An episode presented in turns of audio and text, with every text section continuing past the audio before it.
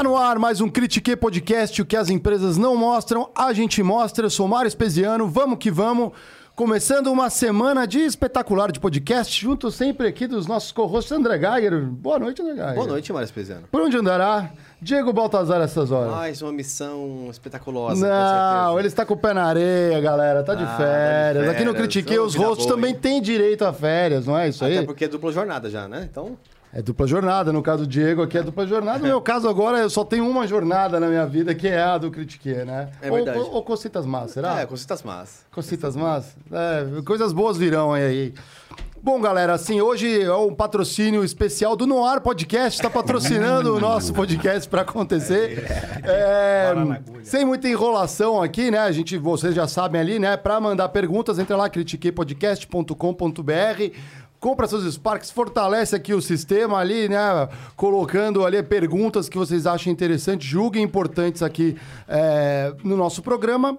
Lembrando também que a gente está ali com um plano de membros também, né? Então você pode ser abelha operária, rainha ou zangão. Zangão Coach. Zangão Coach, o Zangão Coach é legal, é novo, é, Zangão Coach, vamos ajudar a galera, é uma coisa que a gente tá fazendo de coração ali, é, são inscrições limitadas, no caso do Zangão Coach, no outro de, de membros, é à vontade ali, você contribui e também participa ali no nosso grupo, ali no Telegram, onde a gente dá dicas, a gente tá tentando mandar mais conteúdo pra galera, é, que são os nossos, as nossas abelhinhas aqui, fortalecendo a colmeia, que é o Critique. Exato. Para todos saberem só, o Zangão, é, a gente está montando ainda alguns planos, É. mas só para dar segurança para vocês, 100% do que é o Zangão Coach é reinvestido para a nossa comunidade. Então é para a gente ter, eventualmente, um roteirista, para a gente ter pessoas que vão preparar mais materiais para a gente evoluir com o tempo.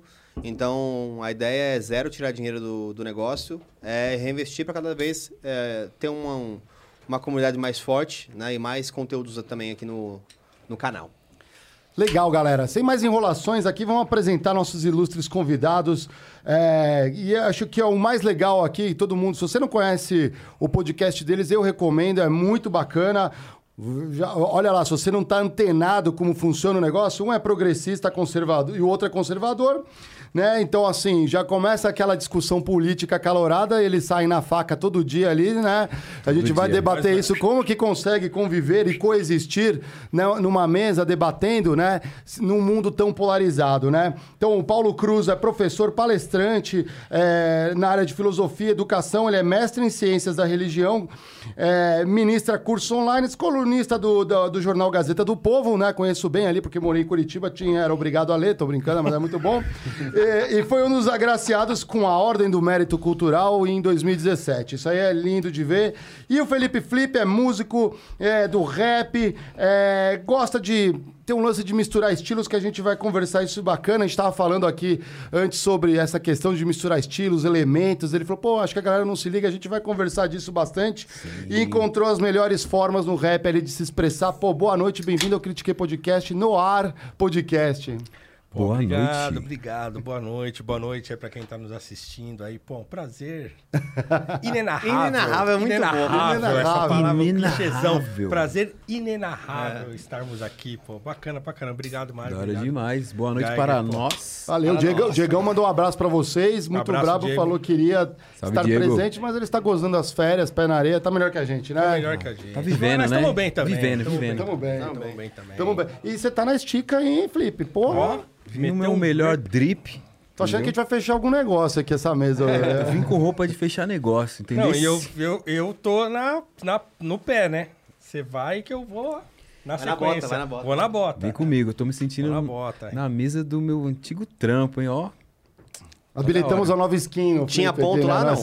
não? Tinha ponto. Hora do ponto, Marião. Galera, vocês já bateram ponto na vida? Já. É verdade. Muito, hein? Sério eu, eu mesmo? nunca bati desse assim, não. Desse Ó, assim, Um não. pra cada um, por favor, É. nos dê a honra. Mas Nossa, Sempre que foi só honra, de cara. assinar. como que era? Aquele dia assim? Ah, como professor? Não, não, eu trabalhei em empresa, né? Trabalhei Aham. 20 anos no mundo corporativo tal, com TI. Ah. E eu aí batia ponto. Mas tal, era uma máquina mas não era assim, assim, não, não era cibernética, não, assim. não era- Tecnológica, Não era essa. tecnológica como essa, não. Era, era a ponto de assinar mesmo. Mas fiz isso muitos anos, né? E bom, continuei fazendo na escola porque também tem. Agora é no dedinho, né? Ah, Já legal. sai um Oi. papelzinho, papelzinho que sai e imediatamente você joga fora. Não sei Tem uma galera aquele que leva um dedinho de borracha, É. isso? É, sustentabilidade. É, então, sai um papelzinho que imediatamente você joga fora aquele papelzinho. Mas sabe por quê? Que, que é isso aí? É. É porque se der algum problema no seu ponto, você, como funcionário, tem a prova A de que prova, você. Tá na sua responsa, né? É. Poderia fa- né, fazer Né? uma coisa, Mas enfim. mandar um e-mail, mandar É. um SMS. Põe no é. buraquinho ali, Felipe, ó. Você vai ver que o negócio funciona ali, ó. Bota Não tem um- um, tem um buraquinho ali, Tem um ó. buraco aí. Aí, ó. Aí, Só e soltar, aí, ó. Batido ponto. É, fez até o Volume barulhinho. meu, volume meu. Ali no verso, ali, não Volume tá? meu. Aqui, ó. Bota pra dentro. Aê. Que honra. Vou, Que valeu. honra, tô feliz de bater Conta um aí um ponto pouco de dessa aí, verdade. Paulo. Como você trabalhou com TI pra começar, né? Como que Trabalhei 20 anos. Cara, assim, quando eu. O meu pai era advogado. É, eu nasci, ele já advogava. E tava terminando, na verdade, assim. Mas quando eu me dei por gente, ele já advogava fazia um tempo. E, mas eu nunca. Eu fui descobrir que, que a profissão de advogado era legal depois que eu já era velho, assim. Mas enquanto eu era criança, eu via aquele negócio, um monte de papel e tal, eu achava aquilo lá muito chato, não queria saber. Um dos meus irmãos, o Adilson, ele sempre gostou de eletrônica. Então, na casa da minha mãe, tinha uma edícula no fundo, assim, e aí tinha lá um laboratório do meu irmão. Uma mesona assim tal, e cheio de tralha lá, que ele ficava lá soldando e quebrando as coisas e consertando e tal. E eu era pequeno e via aquilo lá. Por quê? Porque nós somos em quatro irmãos, um faleceu, mas éramos em, em quatro, e eu era o raspa do tacho, como diz minha mãe, nasci Aham. 10 anos depois do Adilson. Nossa. Ah, Então, quer dizer, ele tinha 18, eu tinha 8. Né? Então eu ficava olhando ele fazendo as coisas lá e tal. Mas assim, nu- nunca foi um negócio de eu querer fazer. Eu ficava vendo, achava engraçado, achava tal curioso. Mas quando meu pai me perguntou o que eu ia fazer, aí aí, o que você vai fazer e tal? Aí eu tava terminando o fundamental, eu falei, ah, vou fazer eletrônica. Né? Porque meu irmão trabalhava com aquilo, achava legal. E aí fui fazer eletrônica. Fiz técnico em eletrônica, o ensino médio, quatro anos. No último ano ele arrumou um estágio para mim na empresa que ele trabalhava, que era uma indústria de URA. Né? E lá eles pegavam, os- montava tudo lá. Chegava o gabinete peladão com as placas. Eles desenvolviam placas lá mesmo, tinha uns engenheiros lá e tal, não sei o que lá. Era uma indústria mesmo. E aí eu entrei lá como estagiário e fui efetivado. Fiquei quatro anos nessa empresa. Aí me- terminei o técnico e fiquei lá. E aí fui fazer faculdade de processamento de dados. Um ano depois, né? Aí fui, voltei para a faculdade. Fui, quer dizer, fui para a faculdade fazer processamento de dados. E aí saí da empresa, porque lá eles não tinham. Eu queria ser analista, eu era técnico e eles não tinham lá vaga para eu ser analista. Então aí eu saí. Rodei para lá e para cá e tal. E fui parar na Scopus, trabalhar no Bradesco, trabalhei na Universo Online. Lá na. Achei que na cidade, lá? É, na, na Barão de Tapetininga, né? Barão de Reis, né? Barão de Tapetininga, não, Barão de alguma Barão de Limeira. Barão de Limeira. Ah. Barão de Limeira. É, trabalhei numa companhia de navegação, cara. Um negócio impressionante. Neptúnia chamava. Era uma Os caras tinham um Caramba, navio, um tá. Ô, armador. louco. naviozão que levava é, é, carga, né? É, container e tal. E eu trabalhei no suporte lá. Foi, foi, aliás, foi meu primeiro emprego como analista. Na verdade, eu entrei de estagiário. Fui estagiário de novo. Eu entrei ganhando, sei lá, na época era 300 reais, assim. Caramba. Eu- e eu lembro que eu ganhava 800 como técnico. Hum. Saí, fiquei sete meses desempregado. Aí arrumei esse estágio para ganhar 300 conto. Falei, não, eu vou encarar. Aí entrei no estágio, fui efetivado. Aí foi de 300, foi para mil. E aí fiquei lá um tempo, até a, a empresa faliu. Por quê? Faliu. Sim, eu- assim, eu acho, eu tenho para mim, a gente comentava isso lá, que a empresa tinha 50 anos, cara. E o, o pai, o patriarca, o fundador da empresa, morreu, o filho assumiu, mas eu acho que o filho não. Falamos Nossa, isso direto aqui, é. Cara, o cara acabou com a empresa. Transição de carreira é é, de empresa é muito difícil. Cara, o, o navio foi abandonado à deriva, lá no mar, lá na, na Turquia. A tripulação foi embora, o navio ficou lá boiando lá. Até que depois, né, a empresa foi faliu e tal, eles pegaram o navio e, e- e trouxeram pra costa, depois leiloaram e tal. Mas foi isso, a empresa acabou. O cara acabou, roubaram, fizeram um monte de maracutaia. Tinha container lá no, não sei na onde, com gente morando dentro. Porra, o bagulho, assim, o descontrole da parada foi num nível. E isso é muito comum, a, a transição familiar, né? Quando passa de pai para filho É. em geral, se não prepara bem, né, a gente conhece Dá alguns ruim, aí né? que vão passar perrengue, viu? Porque deixou tão isolados os filhos do, do que é o negócio, Pois que é. não é um papo de um ano, é papo de ter que estar lá cinco anos entendendo como que funciona. né? Exatamente. Eu não sei se ele não gostava, eu não sei qual é que era. Só sei que a empresa acabou. Aí saímos de lá. foi quando eu fui pra Scopus. E aí fui trabalhar dentro do Bradesco lá na Cidade de Deus. É. E aí fiquei lá uns meses, longe pra caramba tal. Eu moro na Zona Norte aqui de São Paulo. Até que eles me transferiram pra cá, pro Telebanco, que era ali na Santa Figênia. Você chegou a morar lá? Não, não, eu ia daqui pra lá todo dia de manhãzinha, saía às 5 e meia de casa. Nossa, bravo. Pra ir pra lá, pra entrar, 8 e meia lá. Era punk o negócio. Mas aí vim pra cá, pra Santa Cecília, no Telebanco. Acho que foi o lugar que eu mais gostei de trabalhar, assim, em termos de empresa. Ambiente legal. Era, putz, era, a gente se divertia demais, assim. Era uma equipe de suporte que trabalhava o prédio todo, então a gente ficava pra cima e pra baixo, conhecia todo mundo no banco. Era um maior lazer, assim. E aí, eu tava no Bradesco, quando me ligou um, na verdade, um ex-gerente daquela primeira empresa que eu tinha trabalhado lá com, com o meu irmão, que era meu amigo e tal, e ele tinha saído, porque eram três donos dessa empresa, essa indústria. Saiu um dono com dois gerentes e eles abriram uma outra empresa. E eles estavam começando, tinha um ano e pouco. Ele me ligou, falou: pô, nós começamos agora aqui e tal, pô, não sei o quê. Fazia um tempo que eu não falava com ele. Aí ele, precisamos de um cara de suporte e a gente lembrou de você. Eu sei que você tá no Bradesco, tá, mas você não quer vir aqui pra gente conversar tal. Aí fui. Eles me fizeram uma proposta, eu saí do Bradesco e fui pra lá. A empresa estava começando, tinha. Era, era uma empresa que desenvolvia aplicativo para celular. Nos primórdios. É, é, era Nossa, chat. Chat. Chat E quando- de, de quando foi conversar. isso? 2001. Nossa. Nossa, muito louco. é. Chat de celular. Chat. Era, era BCP aqui em São Paulo, já tinha a ATL do Rio, a Mericel da, da região centro-oeste, é, é, TES, que era a região centro, é, que era aham. interior e litoral. E aí tava começando, só tinha o chat. né? Mas, cara, bombava de gente naquele negócio, cara. E era bem organizadinho. Tinha, um, tinha um, um call centerzinho com 24 por 7 que as meninas ficavam monitorando. Monitorando para não deixar ninguém zoar, falar palavrão, bagunçar. Chat de bate-papo. De ligar bate-papo de telefone. Você imagina, era, tipo você um 46. Exatamente. Já, nossa, já liguei Imagina muito. Você fazer é, é, até que vem a conta, né? De telefone. É. Eu imagino, os caras ligavam pra essa parada de ligação de celular, cara, pra eu ficar horas. É.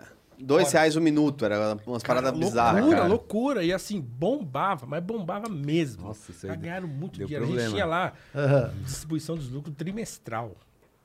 Quando a gente começou, assim. Porra. Bombava, cara, é. bombava. Ali aí depois lançaram um outro, um outro produto. E aí começou a diversificar, né? Aí, por exemplo, o recarga de pré-pago. Era um produto que é criado lá na empresa. Pode crer. Cadastro de pré-pago, porque não tinha cadastro antigamente. Quem criou o cadastro foi a gente lá, Ó. nessa empresa. Então, quando eu entrei na empresa, o administrativo e, e tecnologia eram, juntando todo mundo, davam oito pessoas. E eu tinha um call centerzinho terceirizado.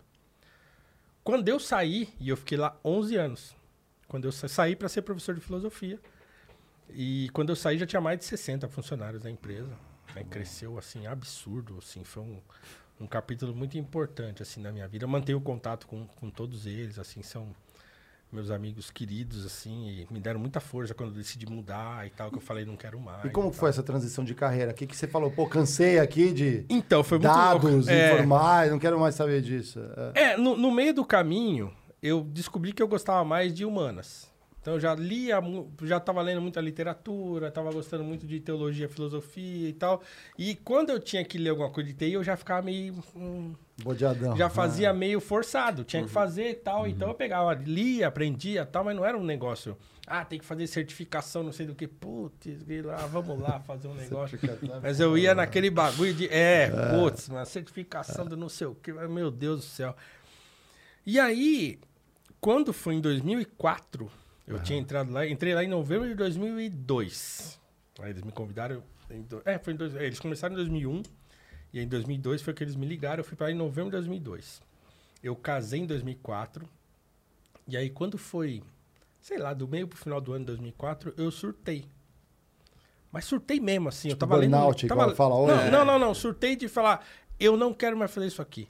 Eu tava lendo um livro, um livro do Thomas Merton, que é um monge trapista, foi, né? Um monge trapista americano, maravilhoso, assim. E, e eu tava lendo a autobiografia dele, A Montanha dos Sete Patamares. Na primeira parte da, da Montanha dos Sete Patamares, o Merton tá contando a, a fase dele de, de, de universidade. Ah, me formei, aí fui fazer mestrado, doutorado e pá. Quando eu tava lendo aquilo, cara, foi um raio que caiu na minha cabeça. É isso aqui que você vai fazer. E eu cheguei no trampo, eu não conseguia trabalhar mais. E aí o, o meu gerente percebeu, falou, meu, o que, que tá acontecendo? eu falei, o que tá acontecendo é o seguinte, é que eu não quero mais trabalhar aqui. Eu não quero mais fazer isso aqui. Ele Falou, como assim? Eu falei, é, eu descobri que eu sou professor, eu vou dar aula.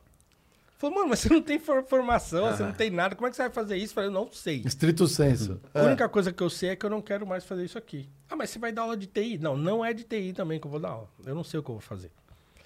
Aí a gente conversou horas, assim, final de expediente, todo mundo foi embora, a gente sentou lá na mesa dele, ele falou, ó, Guto, ó, um beijo pra você, Guto, você é um cara, né, ele mora- tá morando nos Estados Unidos, é um, um amigo, assim, extraordinário. Aí ele falou, olha, eu vou te dar duas semanas pra você pensar, né, conversa com teu pai, você acabou de casar, pô, né, então conversa com a tua esposa, conversa com teu pai, com a tua mãe, vai, entendeu? Daqui duas semanas a gente senta de novo pra conversar, mas não faz isso desse jeito tal. Você precisa se formar. Eu sei que você gosta disso, até reconheço. Eu tinha dado um treinamento há pouco tempo em Curitiba para uma equipe que ia fazer monitoramento do chat lá, localmente. E o pessoal ligou lá elogiando. Ele falou: Eu sei, assim, se eu tivesse um departamento de treinamento aqui, eu sei que você ia nadar de braçada. Mas nós não temos. né? Então, assim, mas não faz isso. né? Dá um tempo, vê, você quer fazer isso aí? Você tem que construir, né? Foi o que ele me falou. Fui para casa e aí conversei com meu pai. Meu pai foi, sim, tive a felicidade de ter meu pai como meu amigo, assim, já na vida adulta. Tá? Ele falou, meu, ó, eu sei que você gosta, tal, mas não dá para fazer assim, né? E aí eu, pé no chão, voltei lá resignado, falei, não, beleza, vou ficar aqui e tal. Isso foi 2002. E eu fiquei lá até 2014. Caralho. Aí eu, É, Mas você foi buscando graduação? é, aí eu voltei pra faculdade pra fazer filosofia em 2009 só. Então depois de um tempão aí, eu comprei apartamento, meu filho nasceu e tal, e fui postergando. Quando a coisa deu uma clareada, eu falei, agora vai. Aí voltei pra faculdade. Chegou. Sentei com eles, falei, ó, eu vou voltar a estudar, mas eu quero fazer filosofia. Sentei com eles, chamei pra conversar, falei, ó, não tem nada a ver com isso aqui. Ele disse, não, mas a gente sabe que você gosta. Né? Eu falei, ó, é perto. Não, porque assim, lá eu, eu trabalhava eu saí de lá como coordenador do departamento de suporte técnico de primeiro nível, onde caiu os BO todos, né? Então, o departamento era 24 por 7. Eles trabalhavam por escala, mas eu trabalhava 24 por 7 mesmo, porque meu celular não parava um minuto. Sabe, domingo, feriado, madrugada. Eu cheguei a ficar numa, num call uma vez, deu um BO. Mas você fazia com prazer ou era meio com sofrimento? Cara, assim, nos últimos tempos já era doída a coisa, assim, porque eu fiz isso muito tempo, viajei muito e tal, então eu tava lá já há 10 anos, né? Então, assim, o último ano foi bem assim, pesado, assim, a empresa também tava mudando, já tinha crescido muito e tal, e, e eu já era coordenador de uma equipe grande, então já aquilo já tava, né? Mas, assim, eu cheguei a ficar num call pra resolver um BO no Centro-Oeste. Meu, começou, era assim, sábado de manhã os caras me ligaram. Ó, parou o cadastro de pré-pago no Centro-Oeste. Parou, não tá funcionando. Um problema que já tinha acontecido antes. Eu falei, ó, liga pro fulano de tal e fala pra ele olhar o lugar tal. Isso foi de manhã no sábado. E eu saí, saí com a família, tá? Falei, ó, qualquer coisa me liga. Fui dar um rolê, quê. No meio do dia me ligaram, tal. Ah, pô, tão falando com Deus e o mundo aqui, ninguém resolve, tal. Já falaram com o fulano? Falamos, mas ele falou que não é aqui. Foi assim. Quando foi sete da noite desse sábado, os caras me ligaram. Tamo aqui num call aqui, todo mundo. Tinha umas 12 pessoas naquela zoeira no celular. É, a sala de guerra. Cara, é, sala pô, de guerra. a Clubhouse É, dos é, 2001. malandro. É, exatamente. é. Meu, e aí começa. Não, porque tal coisa. Eu falei, Velho, é o seguinte, tem que olhar a central de tal lugar, assim, assado. Não, mas a gente já fez isso, não sei o que, tá. Isso durou. Foi acabar esse call direto, sem parar. Era sete e meia da manhã Você tá do tirando. domingo. Que isso. Os caras trocavam, ia embora um, entrava outro, e aí o cara que entrava queria você começar sempre tudo. lá? E eu lá. Porra, você não ia dormir, ia botar o celular. Fiquei aqui. acordadão a noite inteira. E os caras. Cara, amanheceu. E os caras iam trocando. O cara que entrava queria começar tudo de novo. Não, mas vamos fazer aquele teste lá, não sei o quê. Velho, nós já fizemos isso três vezes. Não dá, tal. Quando foi umas quatro horas da manhã, aí eu liguei pro meu gerente.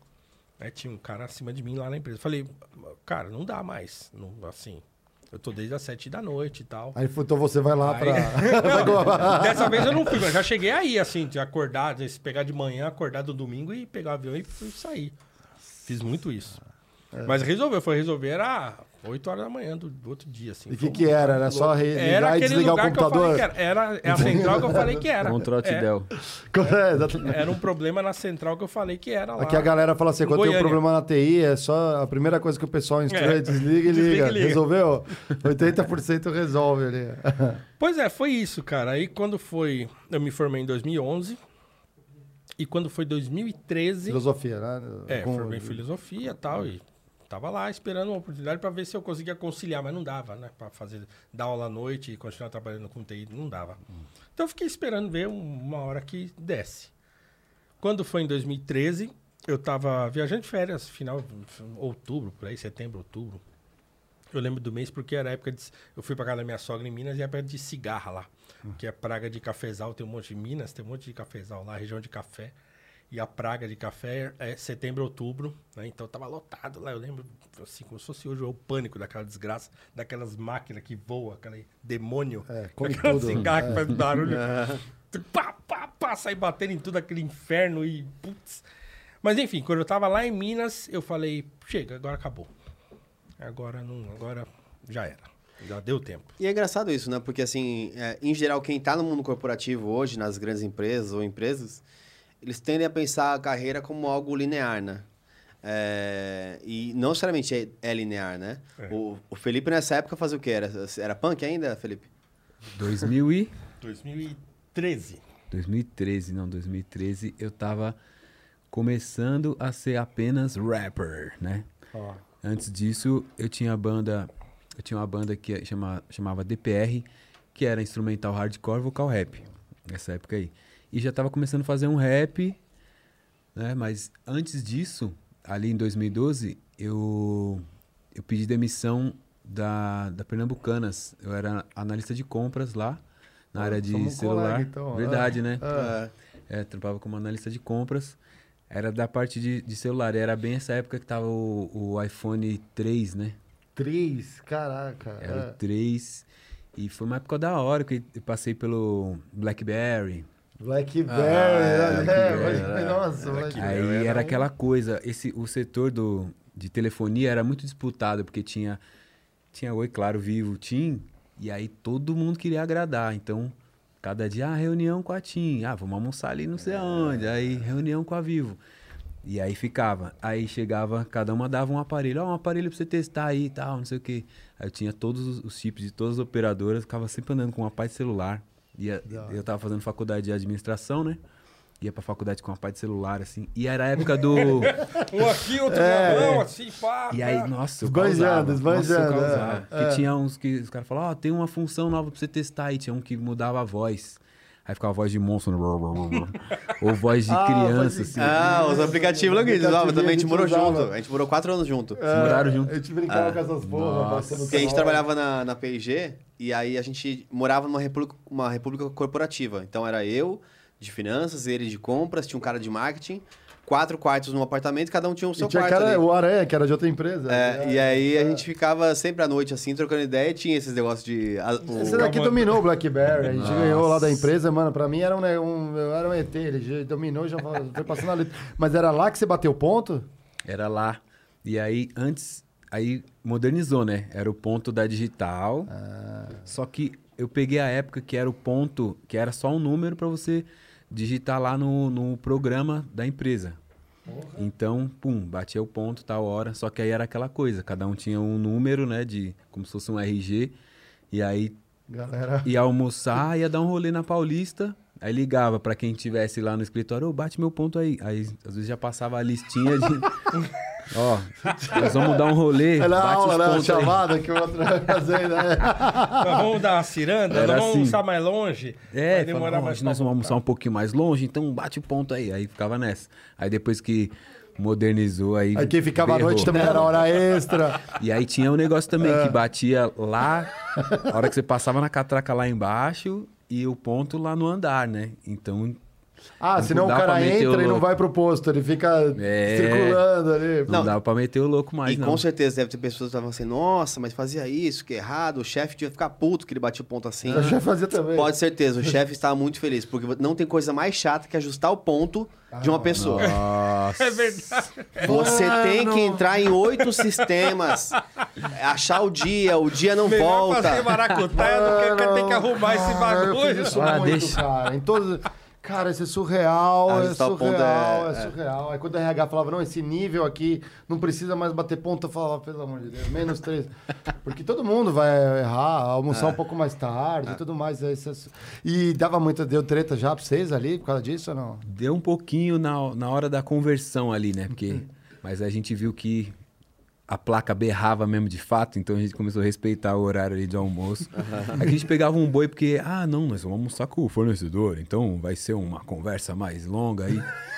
aí tinha esse, Compra essa tem esse. né? Tem Dá essa. pra passar o pano, né? Nossa, e nisso eu já fui almoçar em vários lugares muito chique, no Família Mancini, não sei o quê. É, bom. Tem uma vez que eu tava, a gente tava numa parte separada com vidro, e eu olhei no outro lado do vidro, tava uma parte de gente de terno e o Kassab lá. Falei, ó, tô mais E importante ele era o que prefeito na época? É, né?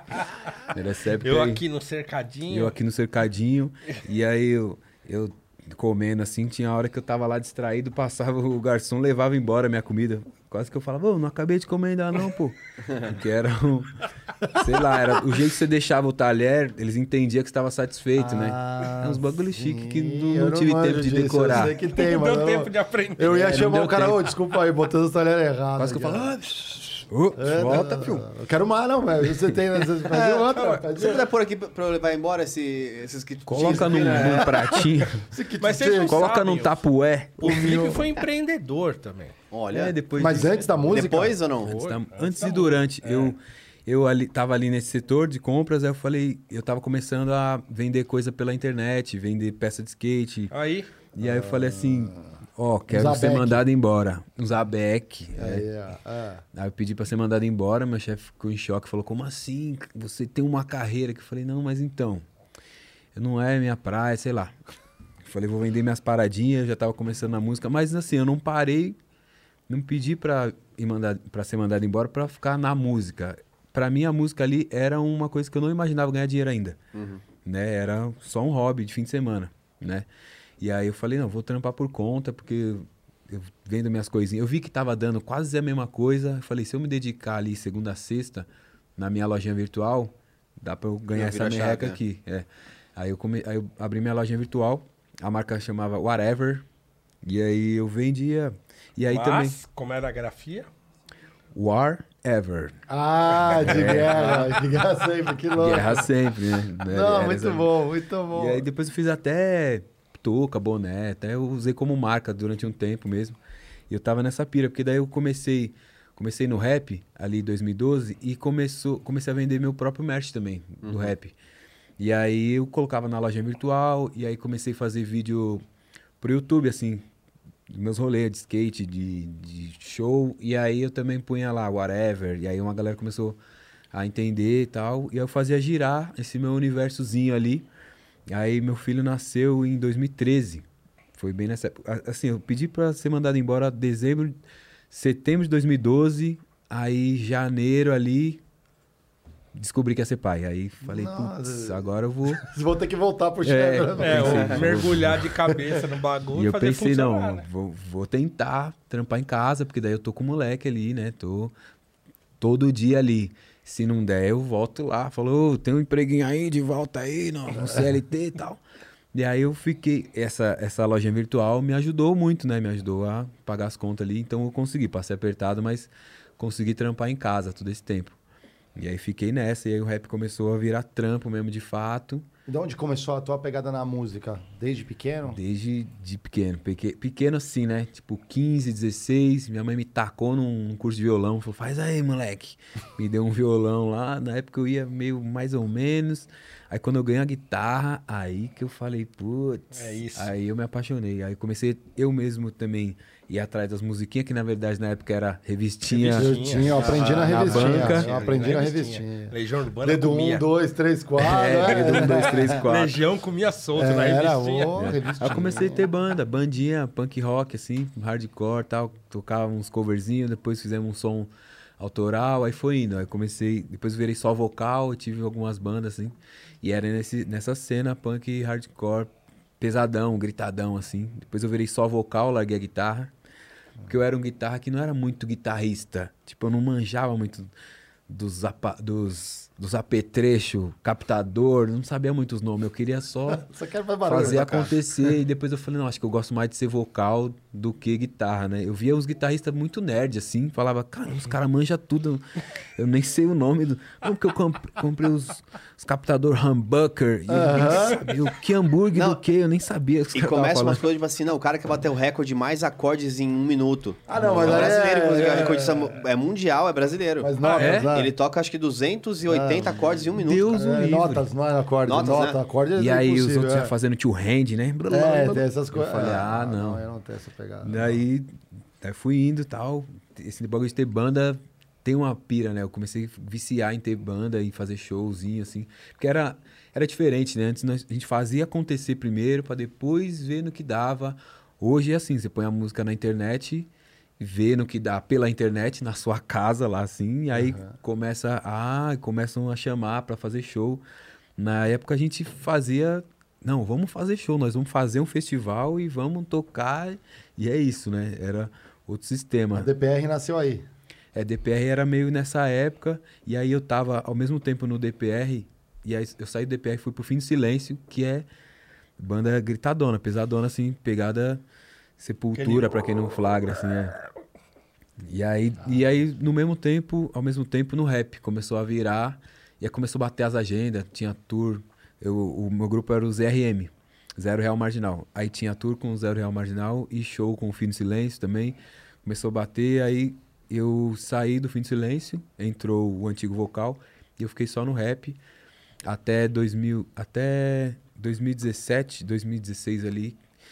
O grupo se desfez e aí eu lancei o disco solo, um EP que se chama, Psicologia Reversa, porque eu pirei nessa coisa na, na faculdade, quando eu aprendi sobre isso, falei, nossa, uma das poucas matérias que eu quis ir, ir a fundo. E nessa época, 2017, meu filhote tava já, sei lá, uns quatro, com uns quatro anos, e eu usava muito isso com ele, né? Que tava numa fase de que ele aprendeu a gostar muito de dizer não. Então, alguma coisa que eu queria que ele fizesse, eu usava um- todo um negócio pra ele fazer. Eu falei, caramba, tô usando psicologia reversa com meu filho. E eu queria usar isso com o meu público. De passar uma visão sem ser muito, muito chatão, sem ser muito palestrinha. Aham, aham. Aí fiz essa pira, né, no, nesse EP.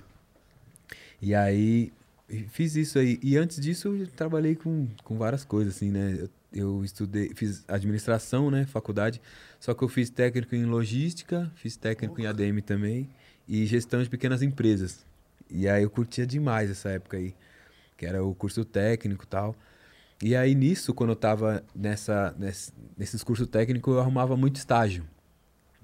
E aí nesse eu arrumei uns estágios muito cabulosos, assim. Trampei na Scania, né? Da hora. E aí é eu ia todo dia de fretadinho lá tal, e era mó da hora.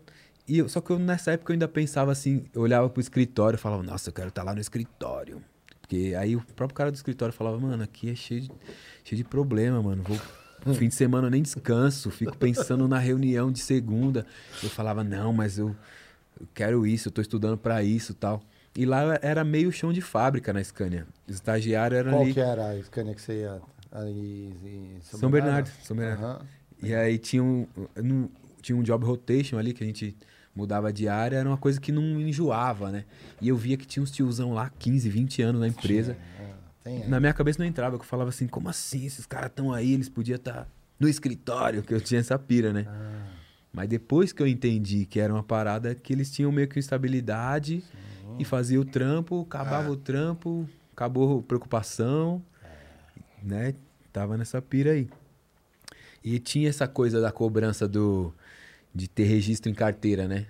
Eu era estagiário, só que ficava Ah, não só os pais, né? A sociedade. E aí, cadê o registro e tal, não sei o quê. E eu ficava meio preocupado. Falando, Era o orgulho "Caramba, da né?" família, né? Você quer. É, Ó, tinha tá estagiando, né? Trabalhar registrado era o. Eu fui criado assim. Fui criado assim também e era mó da hora ser estagiário. Podia fazer cagada. A culpa era tua, na- no fundo, do estagiário, né? Se, se você fizesse cagada, fizesse Ou tudo não, certo, era a culpa era sua, culpa. então beleza. E quando os outros erram, também é sua É, culpa, né? Você é, absorve em paralelo, né? Tá tudo certo. Essa fita aí. Você eu- fez cagada quando era estagiário? Não, ah, pouquinho assim. Tinha, eu, era, tinha um, eu era muito abusado com um chefe meu lá, que ele ficava assim. É. Você chega. Porque eu entrava uma hora mais tarde e saía uma hora mais cedo, né? Trabalhava acho que seis horas. Aí ele ficava, é, que vida boa, hein, negão? É. Como que faz pra ter uma vida dessa? Eu falava, estuda. Caralho. Tava bolado comigo. Nessa época eu fiz entrev- muitas entrevistas em várias empresas grandes, assim. Que da hora. é. Fiz na. Até ouvi vocês falando da Bayer, né? É. Cheguei a fazer na Bayer, assim. Fiz em várias. Acabei entrando na Scania. Depois Pernambucanas. Pernambucanas aí foi que eu peguei o registro. Registro em carteira e fiquei lá uns quatro anos, tá ligado? Você garantiu o teu FGTS, né? e, o, e, e conta um pouco pra galera, pra eles verem assim, como da, do, do Noir, né? E porque você já tá na segunda fase do Noir, do Noir 2.0, né? é. Como Nova que tá a temporada. sintonia aí? Conta pra galera um pouco do que é o podcast é, e como tá essa nova fase. Briga de faca todo dia. É. Briga de foice. Bom, então, a ideia foi a seguinte: surgiu porque a gente, eu e o Ale Santos, que é o former host, Sim, Former Eu host. Gostei do... Deputy, né? Já foi, né? É, então eu e o Ale, a gente se conheceu na internet, Twitter, né? As pessoas ficavam marcando a gente um no Twitter do outro pra gente ficar tretando lá. Né, olha o que, que esse cara falou aqui, olha o que, que esse cara falou aqui, ó, esse Paulo Cruz, é, esse Ale. tá e aí a gente ficava se olhando e não falava nada. Eu, eu sim, eu sei as brigas que eu compro, então eu ficava só olhando. Até que um dia, num, num tweet que ele fez, alguém comentou alguma coisa de mim, né, que, de uma coisa que supostamente eu pensava. E ele comentou, não, porque esse Paulo Cruz assim, não sei o quê, papapá, papapá. Aí eu li e falei, mas não é isso que eu penso, né? Falei, ah, vou aproveitar que eles falaram de mim, vou, vou me apresentar. Aí eu falei, ó, com, com licença, então já que vocês estão falando de mim, deixa eu me apresentar aqui, né? Licença Então, pra chegar. é. Então, ó, não, o que eu pensei é assim, assim, assim. Aí fiz um fiozinho lá embaixo do negócio dele, blá, blá, blá, blá. Expliquei o que eu pensava. Ele foi lá, respondeu na banha, ah, tá, não sei o quê, papapá.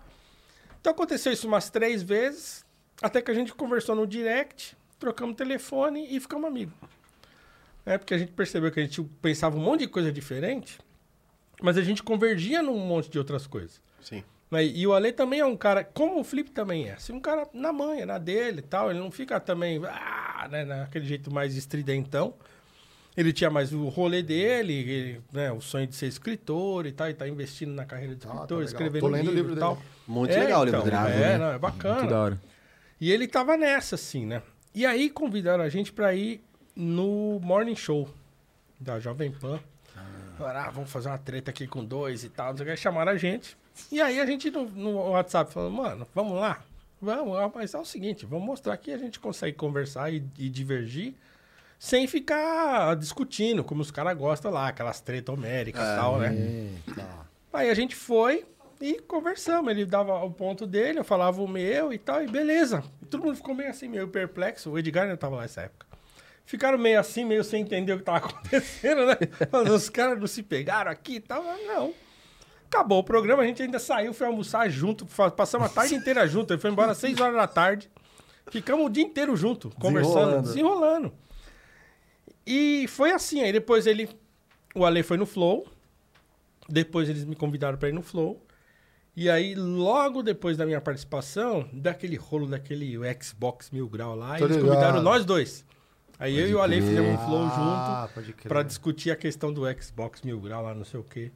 Foi isso. Então, depois de meses, assim, aí o Igor entrou em contato. Foi quando eu cheguei aqui. Ah, é? Foi quando você chegou?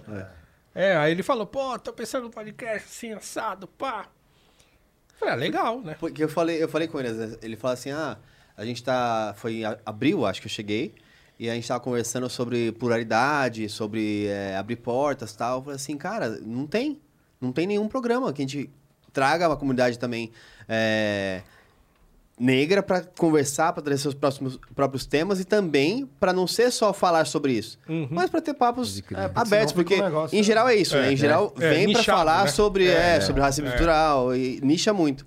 E aí o, o Igor falou assim, cara, já tenho dois nomes. Aí ele falou, assim, sério? Já tenho. Aí ele mandou mensagem na hora para vocês dois É, e aí começou a desenrolar. Foi assim. Então a ideia era essa, assim, né? Era trazer dois rostos que tivessem pensamentos, se não diferentes, mas complementares, eu diria, né? Que eu acho que é, que é mais o, o caso. E que a gente conseguisse transformar a nossa conversa com os convidados né, nesse bate-bola de visões, assim, né? E divisões, divisões bastante distintas. Porque, claro, você tem um podcast com duas pessoas, claro que vão ser ideias diferentes. Mas, assim, é, é, eu acho que quando a gente fala de representatividade, digamos assim, para usar o termo da moda, Sim. né? Termo da moda. É, é um termo é da o termo moda. da né? moda, É um né? termo É. da moda. Mas, mas assim, é claro que eu sou, sempre fui da, da opinião de que a representatividade sem talento não adianta. Você botar o cara lá porque ele é negro, porque ele é, ou porque é, é é mulher, ou porque não sei o quê. Não, tem que ter Uhum. um talento arraigado e alinhado nisso. Então, a ideia era que isso transparecesse na conversa.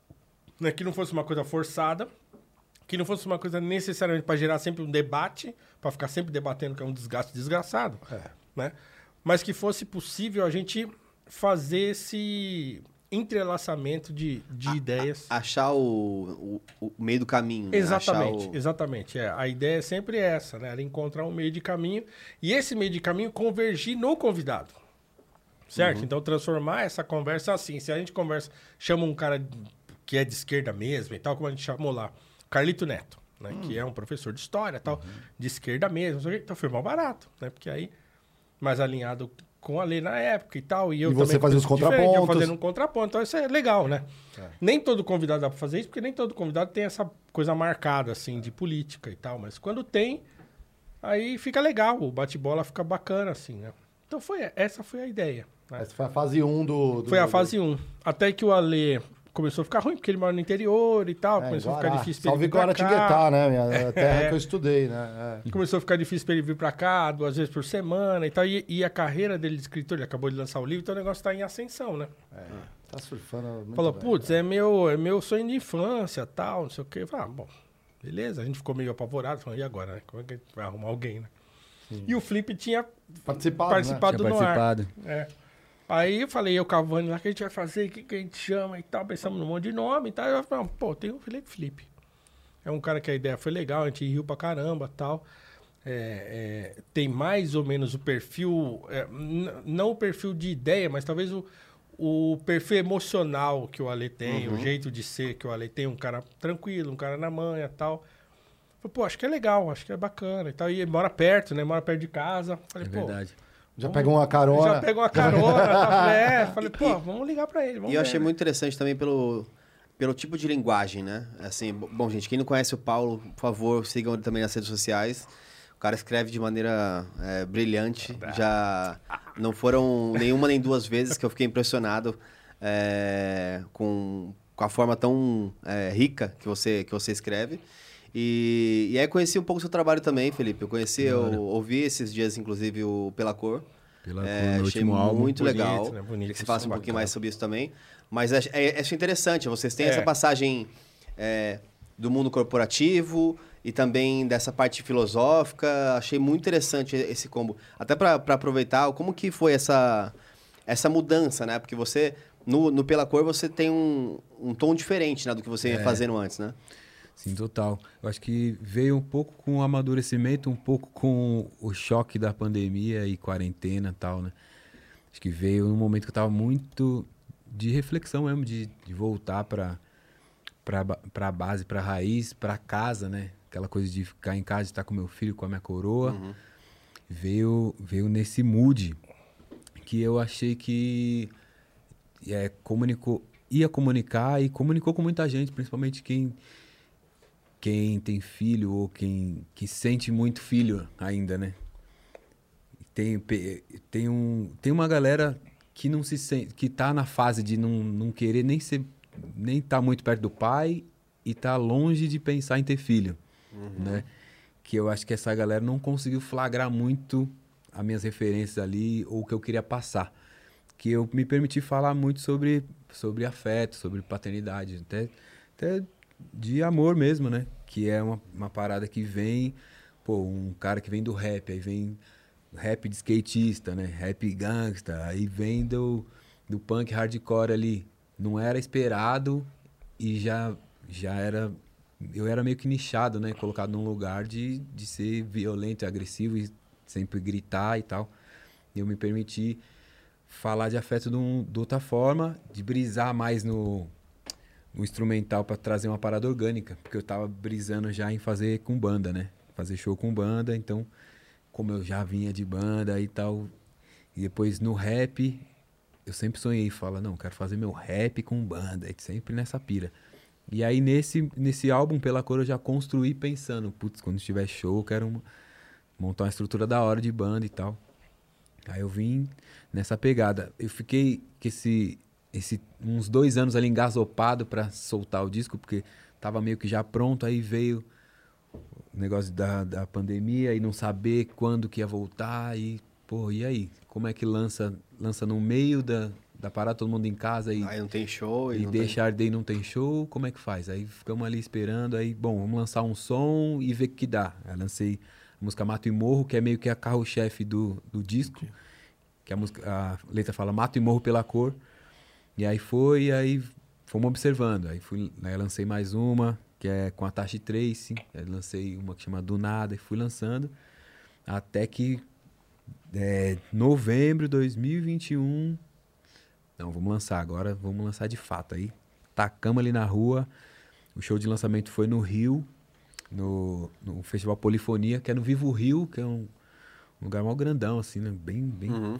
Cabuloso. Nem eu sabia, eu cheguei lá assim, vi o lugar gigante, falei, tá, porra, agora fudeu mesmo, bagulho, bagulho doido. Muita gente? Tinha a galera, e aí tinha aquela, ainda tava aquela coisa de ter que ser sentado, né, de Ah, mesinha, então era outro clima, era um clima de todo mundo meio, meio apreciando, assim, né, as rimas, não era um bagulho meio de, bota a mão pra cima aí, isso Né, bota a mão pra cima, né? Assim. bate na, eu falava, bate na mesa aí, porra. é difícil agitar quando É difícil, né? Ficar meio que sem clima, assim. Eu via, né? Todo mundo com o copinho levantado, assim. Fora o Pobre. medo de pegar Covid no rolê. tá todo Também, mundo- choque, tá né, Todo mundo ainda meio De máscara, sem né? saber o que Aquelas fazer, é. máscara, não sei o que, né? Não doideira. é o clima normal aí de, É. de negócio. E como que tá as pautas do podcast? Porque assim, eu acho, eu acho um barato quando o pessoal coloca assim, ah, tem pensamentos antagônicos e convergentes. Eu aposto um real que se você chegar na rua e fizer cinco perguntas, as mesmas cinco para todo mundo, todo mundo vai dizer sim aqui no Brasil. Que é, você é favor é contra educação? É. saúde, geração de emprego, direito à moradia, todo mundo. Então, por que é tão difícil a gente chegar? E aí é onde vai a opinião de cada um de o como, né? O, é, o como chegar o como nesse, que é onde onde a gente começa a se nesse mesmo lugar, né? né? Aí, e foi mal, eu não falei do de como surgiu o convite, né, pro... Ah, sim. E aí, eles me, é, o Estúdios Flow me ligou tal, topei na hora. Achei da hora a ideia. Eu já. Eu era host do outro podcast, que é um projeto meu que se chama Outro Podcast. e aí já tava pau- pausado, tava parado ali é, em dezembro ali. Meu parceiro da Lua, a mulher dele já tava quase pra ter bebê, nasceu em fevereiro ali e tal. A gente falou, bom, vamos dar umas férias ali vamos ver como que a gente volta. Aí nesse meio tempo veio o convite, né? Veio o convite pra ser host do Noir. Aí topei e falei, não, da hora, vamos nessa, vamos nesse projeto. E aí quando ia ser anunciado, acho que dia 10, 10 de fevereiro, né? Aí aconteceu tudo aquilo que aconteceu Puta, com o Monark e tal. sim, é. E aí não sabia como Mas ia você, ser o topou, mas você topou logo de cara ou você fez um cu doce? Assim, Não, na eu já tinha, top... já tinha assinado, né? viajando. Ah, Tá é. viajando. Eu tava, eu tava em Salvador, fui fazer show lá em Morro de São Paulo, já fiz um ator lá. Tava lá bem chilling, bem tranquilinho, daqui a pouco começaram a me ligar. Então, deu merda aqui, agora a gente não sabe o que vai acontecer. Não sabe o futuro do Estúdios Flow, eu também sem saber, falei, aí, vai me, vai me avisando Mano, aí pra gente ver o que, todo que vai mundo, ó. acontecer. Eu também falei, Os cara. caras em choque também. Pô, lógico, mano. Foi- Tá maluco. Tem apelido já, é o Monark Day, a gente brinca, né? Monark Day. Monark Day. é. Eu mandei a mensagem pro Felipe e falei, mano, ó, aqui tá assim, assado, tal, não sei o que lá, a gente tá meio, né, meio em pânico. Aí ele falou, tá, mas o que que tá acontecendo? Que eu tô na praia. Tô na praia, tô nem sei o que tá acontecendo. Falei, mano, então nem vou falar, vai, vai tirar o barato. Ele É "Não, verdade, vai ele falou, não, aí, pá." depois a gente troca É. ideia. Aí comecei a ver um monte de coisa. Eu falei, bom, eu vou. Vou. Eles vão saber. É uma- eu já tinha a visão de que era uma empresa mesmo, não era uma parada. Não um era uma podcast. aventura, né? Não era só um podcast, era uma empresa por trás. Então, nesse, nessa coisa de, de assinar o contrato e de, de ler, de entender, porque até então eu não sabia. Eu tinha, já vim aqui em outro, já vim no gravar o Rap Falando, já vim no Real Podcast. Legal. Então era uma coisa de fora e de tamanho que eu falava, nossa, né, grande, os caras construíram um império, mas eu não entendia a empresa como estrutura. E aí ali eu entendi, falei, não, é uma, é uma, uma parada que não é brincadeira, é uma empresa que tem, sei lá, tá com quantos funcionários? Mais de 80? É, quase 100. 90? Quase Direto quase 100 também. Quase 100. E aí eu sabia que e a decisão ia ser tomada como empresa, né? É. Então eu fiquei esperando qual que ia ser. O triste é que assim, muita gente não associava e de repente quando foi pra fazer o mal, associou a tudo. Exatamente, Ah, é verdade, né? Não, é porque Mas a as galera da pessoas... internet é, É assim. conveniente, né? É. E aquilo, as pessoas batem onde vê e acertam onde não vê, inclusive, né? Aliás, uma, uma não surpresa, mas para vocês que não conhecem aqui, é, puxa a cortina aí Ah, de eu vou trás fazer um negócio. Faz um favor aí, abre aí a cortina aí, ó. Galera, é, pode Aqui, ó. puxar aí, ó. Pra quem, pra quem tá, ali, tá ó, vendo aqui, ali, ó. Otis, ali, ó. É, aqui, já fizemos um colégio. Aqui, ó, é o collab aqui, ó. É o mesmo estúdio do Critique, nos porões do Flow, né? A gente divide aqui o Collab. estúdio e só, só puxa a cortina só. É. E aí muda a plaquinha Muda a aqui também, né? plaquinha, Faz A gente a... faz aqui um escamutável, né? Exatamente, É, é. escamutável. né? Até É isso, é isso, interessante pra caramba, porque eu também eu, eu vi só no dia aqui que eu falei, olha. Aí os caras. Acabou a nossa gravação, já começaram a mudar, porque ia ter o critiquei, acho que né, no dia. né? Era. Ah. E quando não é o avesso também, né? Do Ferrez O também. avesso Aqui, também. aqui, tamo- Aí o, aí o Felipe mandou mensagem e falou assim: pô, como diz, bem na minha vez. Falei, bem na minha vez, Paulo. Mas, mas vocês sofreram. Bom, eu sofri, acho que. Bom, nem preciso falar, o Diego ficou desesperado no dia aqui, né? Porque a gente resolveu, assim, porra, me chamaram de tudo. É. E eu, e eu lembro que foi assim, uma coisa que eu não me liguei, eu fui dormir e acordei. Soterrado Cara, na assim, treta. eu, não, eu não lembro qual, acho que ah, aqueles hábitos de manhã, né? Ah, vou tomar um café, não sei o quê. Eu fui pegar o celular, o meu Instagram, assim, era centenas. Eu falei, caraca, estouramos. estouramos, alguma coisa aconteceu, né? Então, eu falei, aí Aí comecei... abriu a primeira mensagem. É. Falou assim, caraca, eu fiz. Não, aí já fui direto no YouTube ver, mas aí, como é que foi no dia pra vocês ali? Foi meio treta isso aí? ou- Então, eu, eu, eu tava. Eu fui trabalhar de manhã, tal, dei aula de manhã. E aí, à tarde, eu tinha que resolver um problema de. Porque eu tava saindo de licença e do estado e tal. Eu fui resolver isso. E fiquei ouvindo as coisas, né? E aí, mandei uma mensagem pra Vani de manhã. E falei, "Bom, e aí, caramba, o que aconteceu? Tá aí, tá uma loucura e tal. não sei o quê." Eu falei, bom, vou resolver minhas coisas. E aí, na hora que eu tava indo até a diretoria de ensino lá em Guarulhos para resolver minha parada, eu fui pensando na, naquele tweet que eu fiz. Fui pensando, falei, eu preciso ver o que, que eu vou escrever. Mas eu vou ter que escrever alguma coisa, porque né, o pessoal sabe e fico aparecendo lá perguntando. E o tempo da internet, cada hora é uma semana que Entendeu? parece, é né? isso. É, eu tava assim. E aí eu fui, fiz o que eu tinha que fazer rapidinho, entrei no carro e falei, eu vou fazer aqui mesmo. Parei o carro, né, eu saí da frente da diretoria, dei um- uma volta assim, parei atrás. Em frente a uma escola ainda, tinha uns alunos, moleques falando, comentando. Ei, vocês viram lá, não sei o que. É, cê- é, o Brasil inteiro. É, acabou, hein? Aí eu abri o celular e falei, aqui mesmo. Fiquei com o vidro meio aberto assim, e aí devagarinho, demorei pra fazer aquilo lá.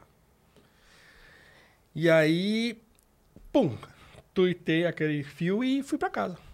Aí fui pra casa e falei, ah, é isso.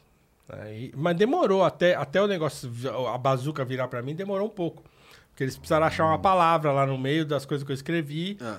Né, sacaram lá o pós-jovem que eu falei lá. E falei, ah, você tá falando pós Ah, porque isso aqui tá passando pano.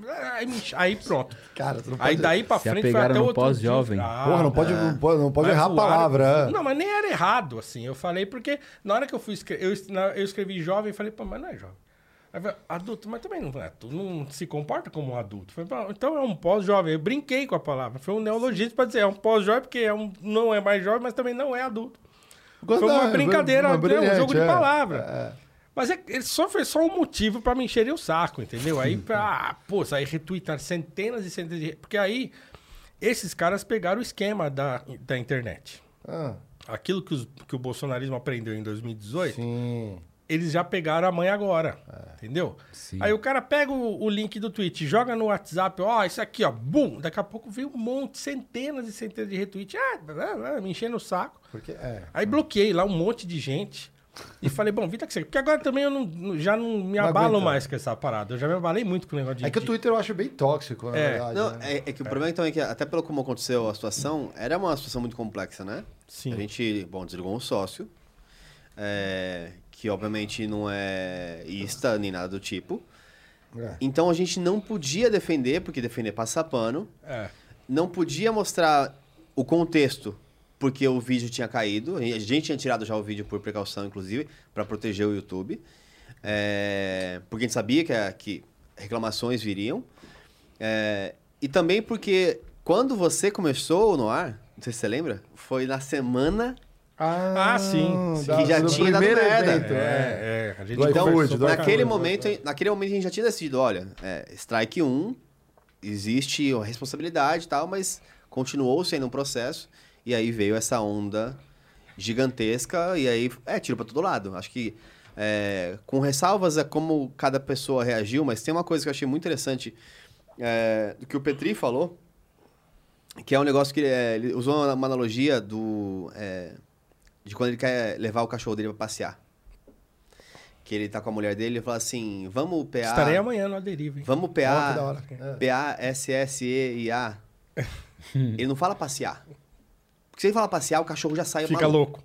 O cachorro já sai, mas pas- passear, passear, passear. E não adianta. Se você falar assim, não vamos passear, ele vai entender passear. É, E essa, essa comoção que aconteceu tão rápida, tão veloz, veio muito mais pelo passear do que pelo contexto como um todo. Sim. É, que Pô, é, enfim, as ações que a gente tomou é, dizem por si só o, o quanto a gente achou é, irresponsável de uma, de uma certa maneira, mas obviamente é, é muito difícil, porque as pessoas colocam no mesmo pacotinho É. projetos como o Noir, projetos Sim. como o Avesso, projetos Sim. como qualquer projeto. O Flow Sport perdeu. Onde, onde estava essa galera a- apoiando no ar antes? Não tava. Mas pra É. bater veio. É. Pra É, mim tá. foi. Eu tava em Bahia, né? Tava lá bem tranquilinho. Eu tava pre- aproveitando meus últimos dias ali de day off. Na verdade, era meu último dia, né? E aí eu ia voltar pra São Paulo. Eu fui fazer show em Morro de São Paulo. Fazer, eu participei do Bahia Cast lá também. Ia fazer um outro show em Lauro de Freitas, não rolou. E fiquei por lá. E aí, e aí é, de manhã, falei com o Paulo. E ele falou: Mano, você tá aí, curte seu dia aí. A gente. Eu vou vendo o que acontece por aqui e te falo. Porque até então eu pensei, eu, já tinha entendido como é que era um- uma empresa e eu pensei, bom, vai agir como empresa. Porque você falou do Strike 1, por exemplo. Eu, minha opinião pessoal, ali pra mim já era o Strike 3, tá ligado? Aham, sim, sim, sim. Tipo, já era o, o final, mas. tá ligado? Não, claro. E é. aí, a minha opinião, e aí, mas eu falei, bom, vou esperar a decisão da empresa, porque até então eu fechei o contrato com a empresa, na Studios Flow. E, e aí fiquei meio que em off, assim, aí fiquei falando um pouco com a Lê e tal, e aí algumas pessoas já começaram a me mandar mensagem e tal. Algumas só, porque eu também não tinha, não tinha, poucas, pouca gente sabia, só falei para alguns amigos, porque não, não tinha Claro. começado ainda, né? E aí, de noite, eu vi no Jornal Nacional. Eu também. É. Aí que eu falei, nossa, o bagulho foi para um nível. É. E aí, aí eu fiquei mais preocupado ainda. Aí Se o Brasil não conhecia, já- conheceu ali, né?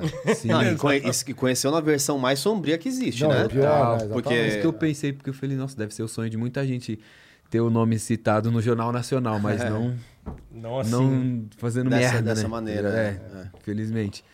E aí eu vi que, putz, né, deu uma proporção cabulosa. E aí, e aí depois, aí também vi o pronunciamento do Estúdios Flow, achei o mais, o mais certo a se fazer. Legal.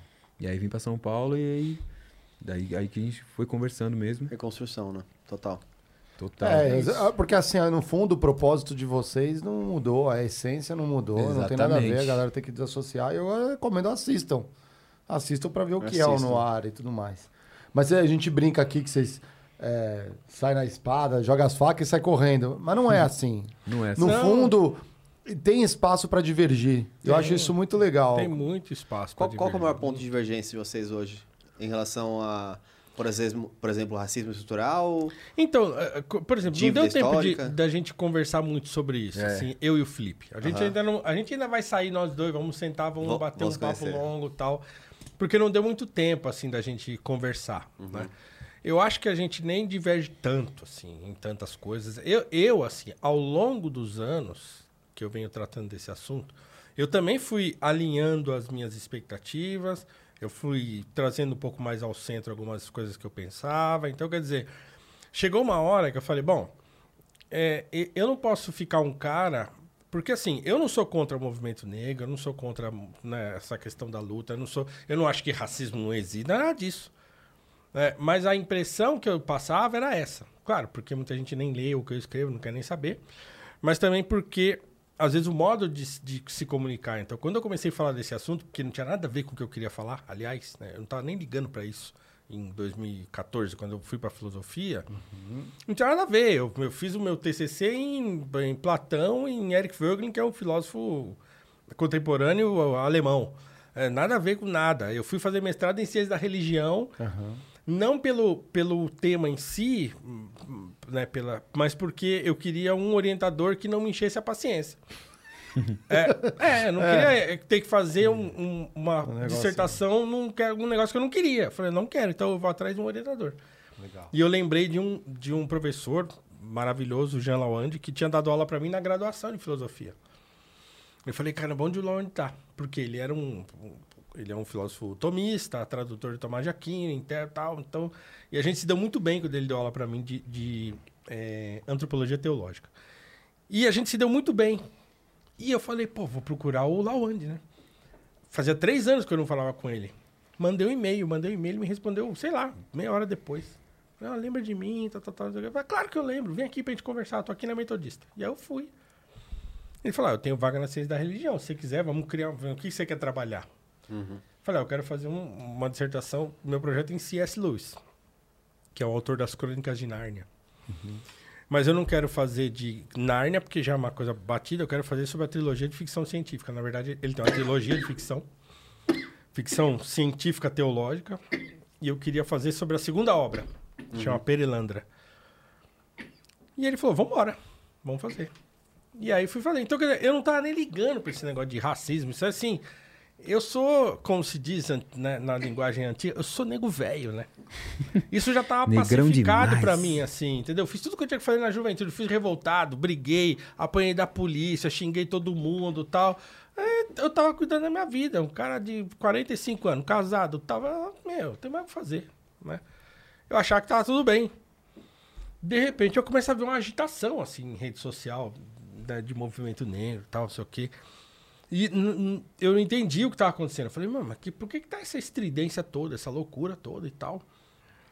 E, e aí eu vi um, um vídeo de um, de, uma, de um pessoal de movimento que entrou numa aula da USP para discutir cota. Invadiram a aula. Ah, eu lembro pá, disso. Foi Aham. 2014, Sim. acho que foi, né? No ano que eu comecei a lecionar. E aí eu assisti aquilo, assustei. Falei, mano, o que, que é isso aqui? Que, que, onde que essa rapaziada acha que vai chegar desse jeito, né? E eu escrevi um negócio no Facebook, duas linhas assim, fiz um. Não lembro nem direito o que, que era. E aí o Bruno Garchagen, que é um, um amigo, ele tinha. Ele cuidava do podcast do Mises Brasil. Ele falou, pô, gostei do que você escreveu lá no Facebook, pô, vamos gravar um. um um episódio do Mises, eu falei, cara, eu não tenho nada pra falar disso. Eu falei um negócio besta lá que eu falo, assim, coisa de boteco. Não tem nada pra falar sobre isso. Eu não tô. Não, tem sim. Vamos lá, tal, você tem sim, eu tenho certeza que tem. E aí eu fui. E assim, falei aquilo que eu penso desde moleque, assim, que é aquela coisa que eu aprendi, que eu li, que tal. E, e viralizou. Muita gente curtiu, gostou e tal. "Oh, pô, todo mundo comentando e tal. Na minha, na minha cabeça, assim, não, não falei nada demais. Eu falei aquilo que eu sempre pensei, assim, né? Não tem nada de extraordinário no que eu disse. Aí eu me toquei. Falei, caramba, mas não tem ninguém falando como eu falei. Uma coisa que pra mim era normal, que, eu, que todo mundo que eu conheço, assim, próximo, pensa assim. A minha família pensa assim, meus irmãos pensam assim. caramba, o que que tá acontecendo que ninguém mais pensa desse jeito, né? Falei, bom, não tem ninguém falando desse jeito, então eu vou falar eu. E aí que eu que você comecei pensava? a... Por exemplo, eu, eu acredito num, num tipo de luta é, contra o racismo que é baseada na autoafirmação e no progresso, certo? Mas assim, no progresso é individual ou em conjunto, entendeu? Mas não esperando que o governo vai fazer, que não sei quem vai fazer, que tá me devendo do não sei o quê. Eu nunca pensei assim. É, e, e eu sempre achei que a, a questão de você buscar referência, buscar exemplos e buscar maneiras de você vencer isso, aí não ficar reclamando, né, né, que era muito mais efetivo. Que é uma coisa que eu vi minha família fazer, que eu vi meus irmãos fazerem, que eu vi os meus amigos fazerem, que a minha geração fez. Então a minha geração era essa. Uma geração que assim, ah, tem racismo, tá não sei o que lá, não- eu não tô nem aí, eu vou meter o pé, vou fazer e pronto, acabou. Ah, mas não sei o que, eu não quero saber se não sei o que. Quem pensa diferente, eu não quero saber. Eu vou lá e vou fazer e pronto, e acabou. Nunca tive esse negócio de. Nunca tive dúvida de ser negro, se era bom, se era ruim.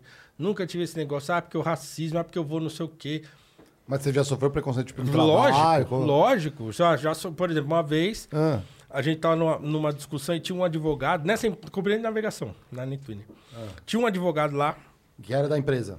É, um cara folgado pra caramba, não lembro, putz. Porra, mas é pleonasmo, Muito folgado, né? mas ele era- Folgado, é, É. sacanagem. é. É, Muito folgado. E ele. Só que ele ficava no nosso departamento lá enchendo o saco. É, né, né. E aí, numa brincadeira, numa discussão, é, ele falou alguma piada. E eu sempre detestei essas piadinhas, pá. E aí ele fez uma piadinha, eu falei, opa, peraí. Como assim, né?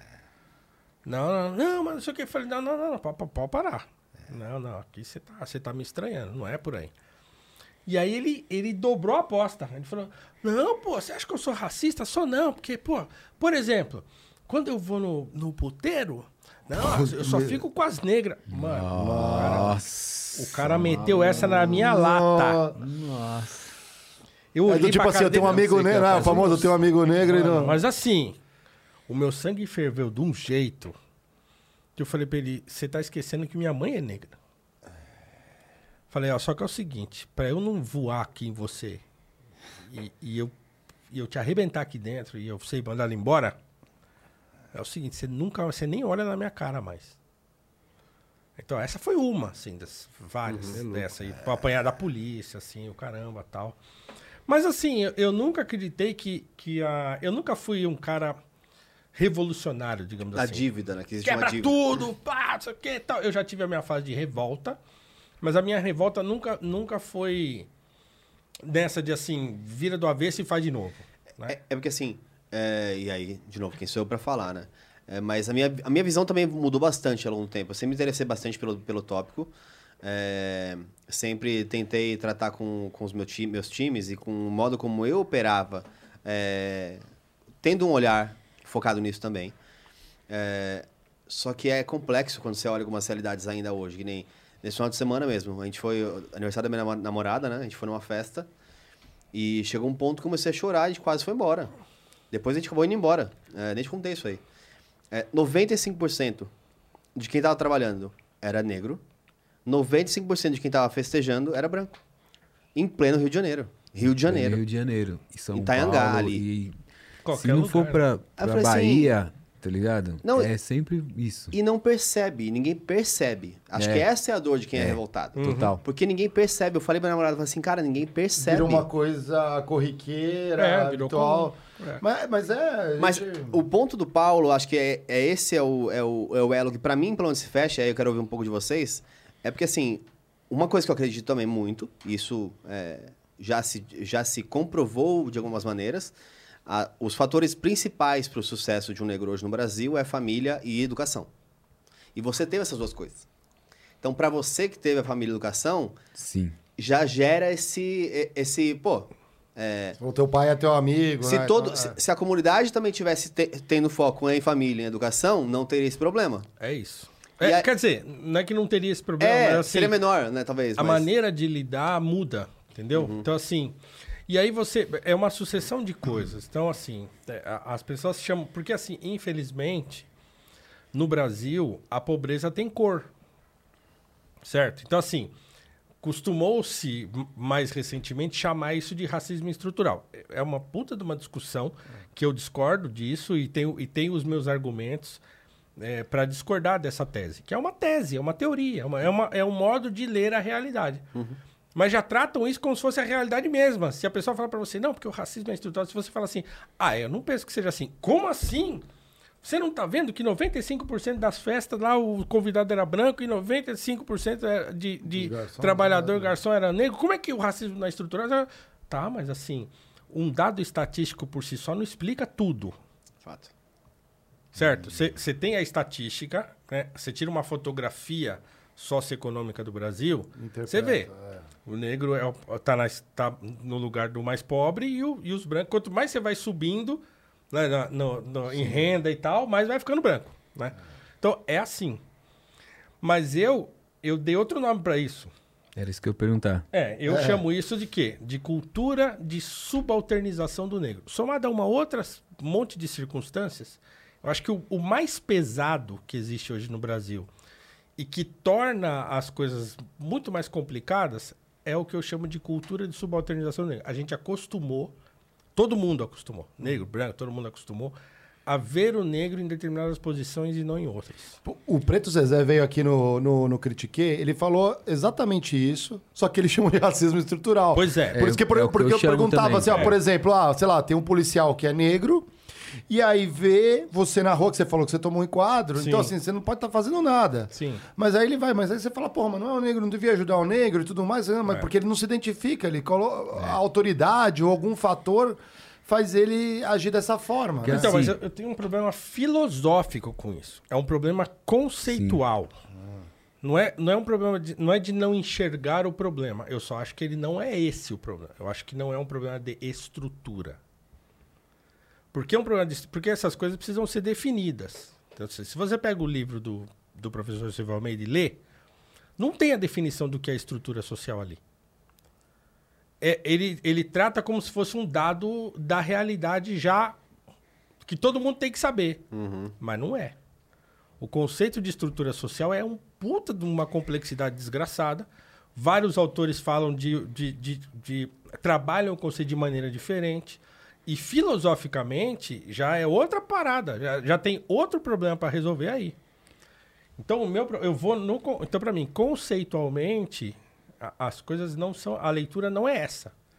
Isso não significa que é, aquilo que a gente chama de estrutura social, sei lá, o lugar onde você nasce, é, a maneira como você é educado, é, tudo aquilo que você aprende quando você é criança, as influências que você tem, se, que essas coisas não vão, de certo modo, influenciar no modo como você vai ver o mundo e como você vai agir nele. Ah, legal. Mas eu não acredito que isso determine quem você será. Então, para mim, esse é o primeiro problema da ideia de, de, um, de, de chamar algo de estrutural. Sim. Porque aí as estruturas sociais teriam de determinar o que o indivíduo vai pensar e fazer. E eu acho que isso não é tão simples assim. Não, não é. Entendeu? Você falou um ponto que a gente meio que acostumou, né, com esse, com esse cotidiano. É. Eu também aprendi assim, tá ligado? Eu também aprendi assim, mas eu acho que esse acostumou, eu acho que tá vindo uma geração nova menos acostumada do que a gente, tá ligado? Então eu acho que eu sou mais aberto a novas formas de sustentar isso que eu acredito que é. Sou antirracista, anti-homofobia, antissexismo e eu sou aberto a novas formas de sustentar isso. Mesmo que eu não seja. Eu não aprendi assim também, né? Eu tô aprendendo agora e acho que tem- já tem uma galera que já aprendeu mais rápido que eu, tá ligado? Eu acredito muito nisso. Eu acredito que, é, estando aberto, né? Eu acredito que o Paulo tem uma, uma ideia mais, mais conservadora mesmo, do jeito que ele aprendeu e do jeito que vem levando, a- a- vem trazendo isso. Eu acredito que essa geração internet, apesar de a geração internet, é, apesar de ter trazido muita coisa ruim e pesada, mas trouxe um acesso que nem eu mesmo tive, né? Eu metade da vida ali eu não, não, não tive computador, né? Não tive acesso até pela época e por não ter dinheiro também. Então, é, na internet rola muito essa parada, né? Fica como tudo, né? Tudo polarizado. Mas eu acredito que a gente está mirando num lugar só. A gente, a gente é preto e a gente é antirracista. Como chegar lá, aí cada um escolhe seu jeito. eu tô aberto a novas maneiras e o cara que taca fogo e taca pedra, ele também, eu também apoio, tá ligado? Eu sou do diálogo. Eu não acho zoado sentar na mesa com alguém que discorda, tá ligado? Alguém que é pensa diferente e levar pro debate mesmo, levar pras ideias, que nem a gente fala. Eu não sou contra. E também não sou contra aquele que vai mesmo tacar pedra na vidraça, tá ligado? Porque acho que a gente tá mirando no, no me- mesmo objetivo. É, a minha preocupação do, do tacar pedra na vidraça, acho que ainda mais pra esse momento que a gente vive, é, é o mesmo efeito que a gente notou aqui no Studios Flow. É você bater onde você vê e acertar onde você não vê. Tem essa. Porque hoje, por exemplo, se morre Studios Flow, todo mundo vai ficar bem. Quem não vai ficar bem são os programas marginalizados, são os Sim. outros que estão vindo é, numa, num rabo de cometa, tentando crescer o negócio. Eu até vi um vídeo que eu recomendo a to- todos que assistam, é uma, é uma visão, mas eu achei muito interessante, que é do Felipe Castanhari, que faz super bem vários vídeos, e fala do Brasil depois da, da escravatura. E aí ele fala basicamente como a gente chega até hoje com esse racismo estrutural, que basicamente é você soltou, né, deu a liberdade para os negros, é, não necessariamente porque é, era algo, algo bom a se fazer, mas porque daí a gente está mais caro. Só que a escola era, é- era longe. Então Não tinha pe- direito à terra. não tinha direito à terra, você não tinha é, a, a formação. Então, com isso, você jogou as famílias, de novo, famílias têm outras questões, mas é, os negros hoje têm mais mães solteiras do que os brancos. Sim. E fa- um fato, como eu falei, família e educação, você tirou os dois pilares do negócio. Na construção da TV, a gente sempre teve, a, e a TV que hoje né, é a Santa, é, sempre teve, teve uma construção Eu sou da Romanti- geração novela. Romantizada. É, o negro era empregada ou É, escravo, também. porque eu adoro É. novela de época. Quando, Adoro, tinha, é. quando tinha relação era romantizado, então, tipo, a negra ela amava o Fetichizada engenho, também. Fetichizada. É, Ou então mostrava a realidade. E a realidade, fato, é, que É. as classes sociais mais pobres eram negras. Então, acho que agora com a internet que se começa a se perder isso. Então, por isso que eu achei rico pra, cac- pra cacete ter um no ar. Porque não, Sim, não tem mais essa barreira. Ué, a gente tem um programa aqui que a gente fala de negócio, vocês também têm, vocês falam de o que vocês quiserem. E quem tá buscando não precisa ver uma história bonitinha criada, vai entender a realidade de cada um. Uhum. Então acho que esse ponto que a gente tá vendo na internet agora, esse serve pra tudo também, pra homofobia, pra tudo. Estão tendo esses conflitos. Até porque o próprio rapper é um pouco é, homofóbico, né? Se você for pegar a raiz, Muito. tá virando Até um pouco, hoje né? ainda. Aí tá virando. Tá tudo virando, né? E essa parada de realmente ter uma base, ter uma estrutura, ter família, faz muita diferença. É, eu também, pô, tive oportunidade de estudar, de, fiz faculdade, né? Pô, tive vários empregos foda. É, eu sei que eu não sou parâmetro, mano, tá ligado? Eu sou um negro rico hoje. Eu me considero um negro rico. E aí, mas eu não sou parâmetro. Tem muitos que têm a mesma cor que eu, mesma cara, parecido comigo, não tem a mesma chance. Então, a minha luta é por esses, que às vezes não tem. É, a gente não tem a chance de, de dar uma carteirada. Ou, para dar uma carteirada, tem que pelo menos trocar o mínimo de dois minutos de ideia, tá ligado? Mas eu posso, eu posso ser um negro rico e ser morto pelas costas, pela cor da minha pele. Se eu estiver correndo e o cara, o cara que tem a base racista lá, ele pode, na hora de- da escolha, ele vai escolher pelo lado racista dele, que nem sabe de onde veio, que veio do vô, do, Tá embutido. tá embutido nele. É isso que nós tem que bater na tecla para entender que isso é atrasado, para entender que isso já foi, é um ciclo que a gente não dá para ficar voltando sempre naquilo, né? Concordo. E eu acho que a chance nossa é quando veio, querendo ou não, a geração internet tem essa chance, mano. Porque antes o- a gente aprendia tudo de bom e ruim, a gente aprendia a ser racista com os pais, com os avós, e se não, e quem que ia falar que não era, tá ligado? Ah, meu avô, minha família é assim, minha família é Eu, racista. eu- eu acho muito legal esse lance que vocês falam de, da base familiar, estrutura familiar. E aí vou mandar a letra, porque assim vem, tem a ver com a minha criação, os amigos que me influenciaram. Ouvia muito rap uma época, quem nunca ouviu o GOG? Gog, Quando o pai se vai, Gog.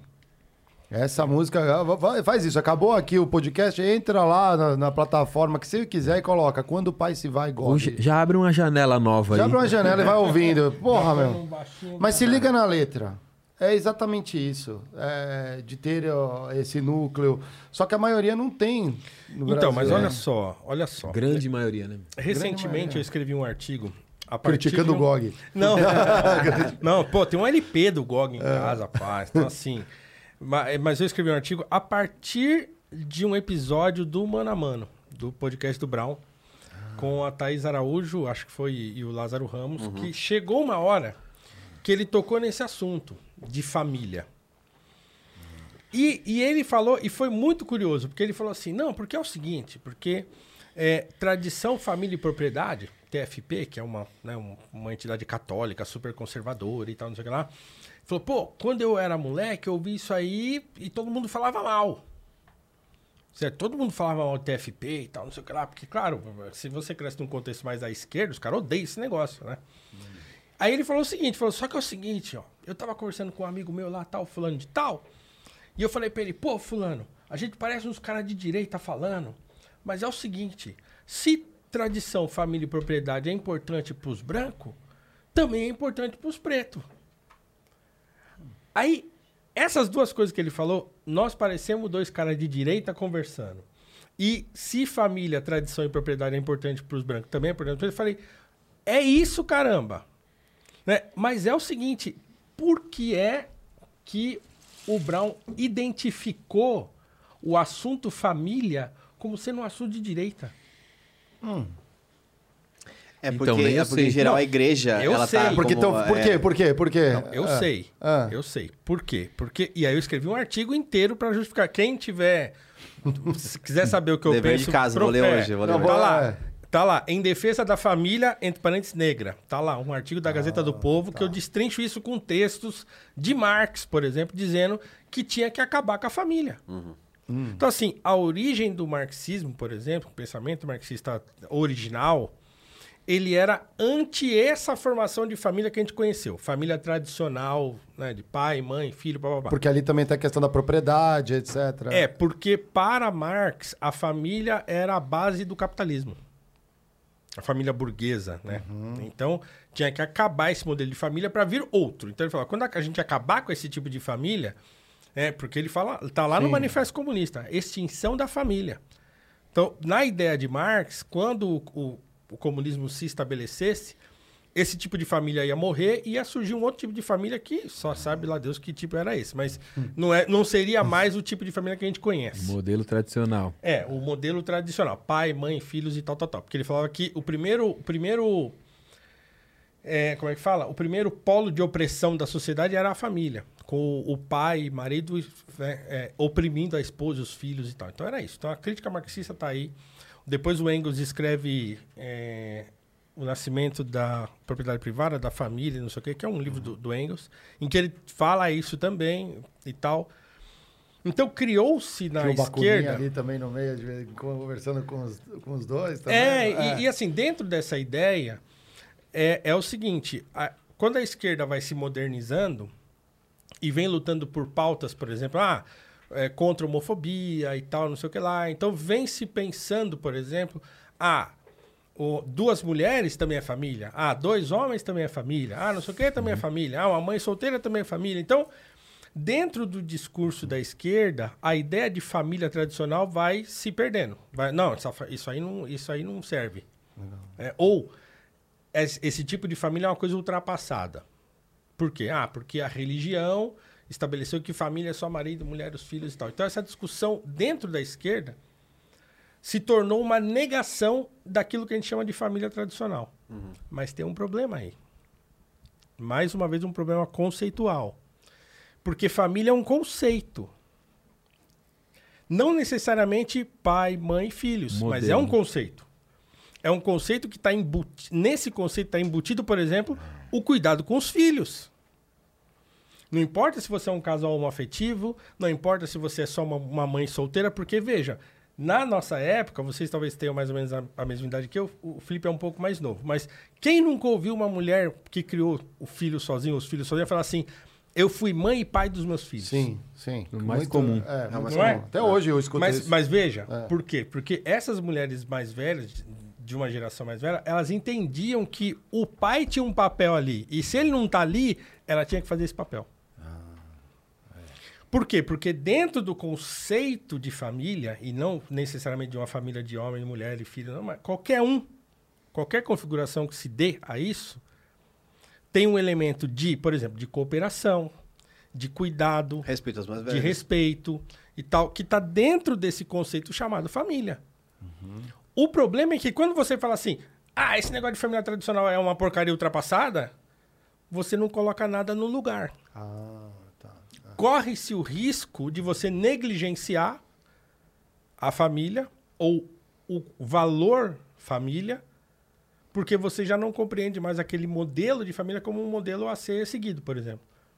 Aí aumenta o número de mães solteiras, aí o sexo fica desenfreado. E aí as consequências disso é que se você não tem um- uma base para você se amparar, você não. Você fica sem e aí vai qualquer Os coisa. né? valores. Entende? Então é um problema de valor e não necessariamente. Então você pode ter um casal homoafetivo, não é um problema. Então eu não estou falando a partir da religião aqui, né? mas família é um conceito estabelecido ao longo dos milênios. Sim. Não dá simplesmente para jogar fora, joga fora. Não é mais assim. Como assim? Não é assim? É assim como é agora então? Ninguém explica. E aí fica sem referência. Acho Sim. que é um problema que, na prática mesmo, acho que é um problema mais que levantam na internet, porque eu acho que nem, nem essa galera, na prática, nem dá pra seguir isso, porque a, a nossa família vai se configurando do jeito que dá e a gente leva do jeito que dá, do jeito que tem. Essa parada de. Talvez assim, a pessoa que não tem a família. É, é um modo de não ficar frustrado de, da sua família não ser dessa configuração, talvez. Sim. E- Porque eu acho que na prática tá todo mundo tão ocupado em fazer o que tem que fazer para sobreviver e para trampar e para se levantar. E também tem uma preocupação com o social também. Eu acho que tem uma galera que quando consegue se levantar um pouco, eu admiro muito aqueles que já preocupam com o social, com os que tá perto, tentar se ajudar ali. E às vezes essa pauta aí fica segundo, terceiro, quarto plano. Não, eu também acho. Mas é o Que acho seguinte, que é o Felipe, certo. nas, nas mães mais jovens, eu acho que aí esse problema já existe. Então, por exemplo, quem não conhece uma moça que, sei lá, teve filho com um rapaz, sei lá, namorado e tal, e que não necessariamente se casou, e que larga o filho com a mãe e sai. Já vi muito. Entendeu? Então, assim, é- era impensável isso há 20, 30 anos atrás. Entendeu? Então, Essa- cara, a mulher Porque se tinha outro lascava... problema também de- dela. Ela nem se imaginava com esse direito aí também, né? Então, mas eu É. não sei. Então, a gente tá falando de direito agora, a gente chama isso de direito. É. Mas eu não sei se quando você bota uma criança no mundo, se você tem esse direito mais. É uma É, discussão. Eu, na minha opinião, acho que não. Acho que é uma responsa que Putz, pô, mano, você tá entendeu? com, você tem uma vida.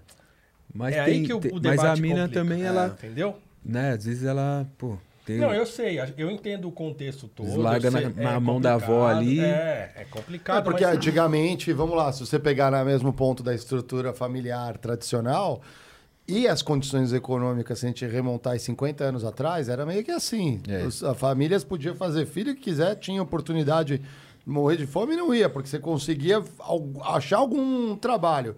Hoje a realidade é outra. Você tem o a estrutura tradicional, que é o homem e a mulher, os dois têm que trabalhar. Aí o filho fica com quem?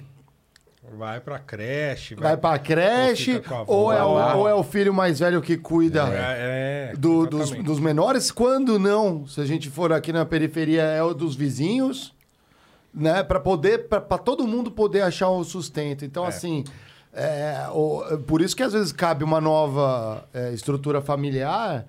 E- e- incluindo os vizinhos, né? Nesse caso que eu falei, É. porque não tem mais, não tem mais formato. Na minha Tá vila todo era mundo muito correndo para Vizinho, cuidando de vizinho. É, mas é- na periferia isso é uma coisa comum. O que não. o- isso tudo é coisa pra gente pensar. Mas eu acho que, de novo, o que não deveria ter se perdido é esse guarda-chuva chamado família. Então, se é o vizinho que cuida, se é a creche, é- quem tiver com aquela criança na mão, tem que cuidar dela como se fosse o pai e a mãe. Concordo. Na- Que é, por exemplo, o que a gente vê lá com o Ferrez, lá no Capão, que ele tem um, né, a casa lá. a interferência é para cuidar de crianças, leitura para crianças, capoeira para crianças, comida para as crianças. Então, assim, é essa comuna, né? Que seria É. essa, É. esse Muitas- lugar comum na, na comunidade ali para que as crianças possam Em evoluir. muitas Então, comunidades fala, ou, ou tribos, é, quando nasce uma criança, é uma criança da comunidade, da tribo. Não precisa estar o pai e a mãe olhando ali. Todo mundo olha como se fosse é um filho da tribo. como- né?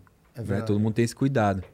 Uma outra crítica que eu faço muito, assim, que eu insisto, bato, já escrevi várias vezes sobre isso. Por exemplo, quando o Felipe estava falando dele, ele falou assim, não, porque eu não sou parâmetro.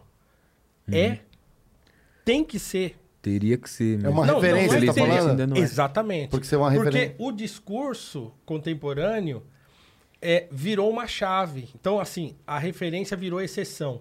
Não pode falar. Ah, tá. Entendeu? Então os cara, aí o cara, como um cara começa a pensar assim: "Ah, putz, eu não sou referência, eu não sou parâmetro". Não, você tem que ser, velho. O moleque que mora do lado da sua casa, pretinho, tem que olhar você e falar assim: "Eu quero ser igual o Felipe". Então, Porque é assim que funciona. Eu olhava meu pai, eu olhava meus amigos, eu quando comecei a sair, e comecei a sair muito cedo, eu- e teve uma época que eu andava só com preto. Todo mundo era preto na turma, todo mundo. E assim, os caras já eram formados, advogado, não sei o quê, papapá, engenheiro. E eu ficava olhando aquilo e falava, mano, eu tenho que me informar também, eu tenho que estudar também. Aí meu pai se formou tarde pra caramba. né, eu já era nascido quando ele terminou a segunda faculdade. Mas foi estudar tarde, sim. Então eu olhava meu pai e falava, não, eu tenho que estudar também, tenho que fazer também e tal.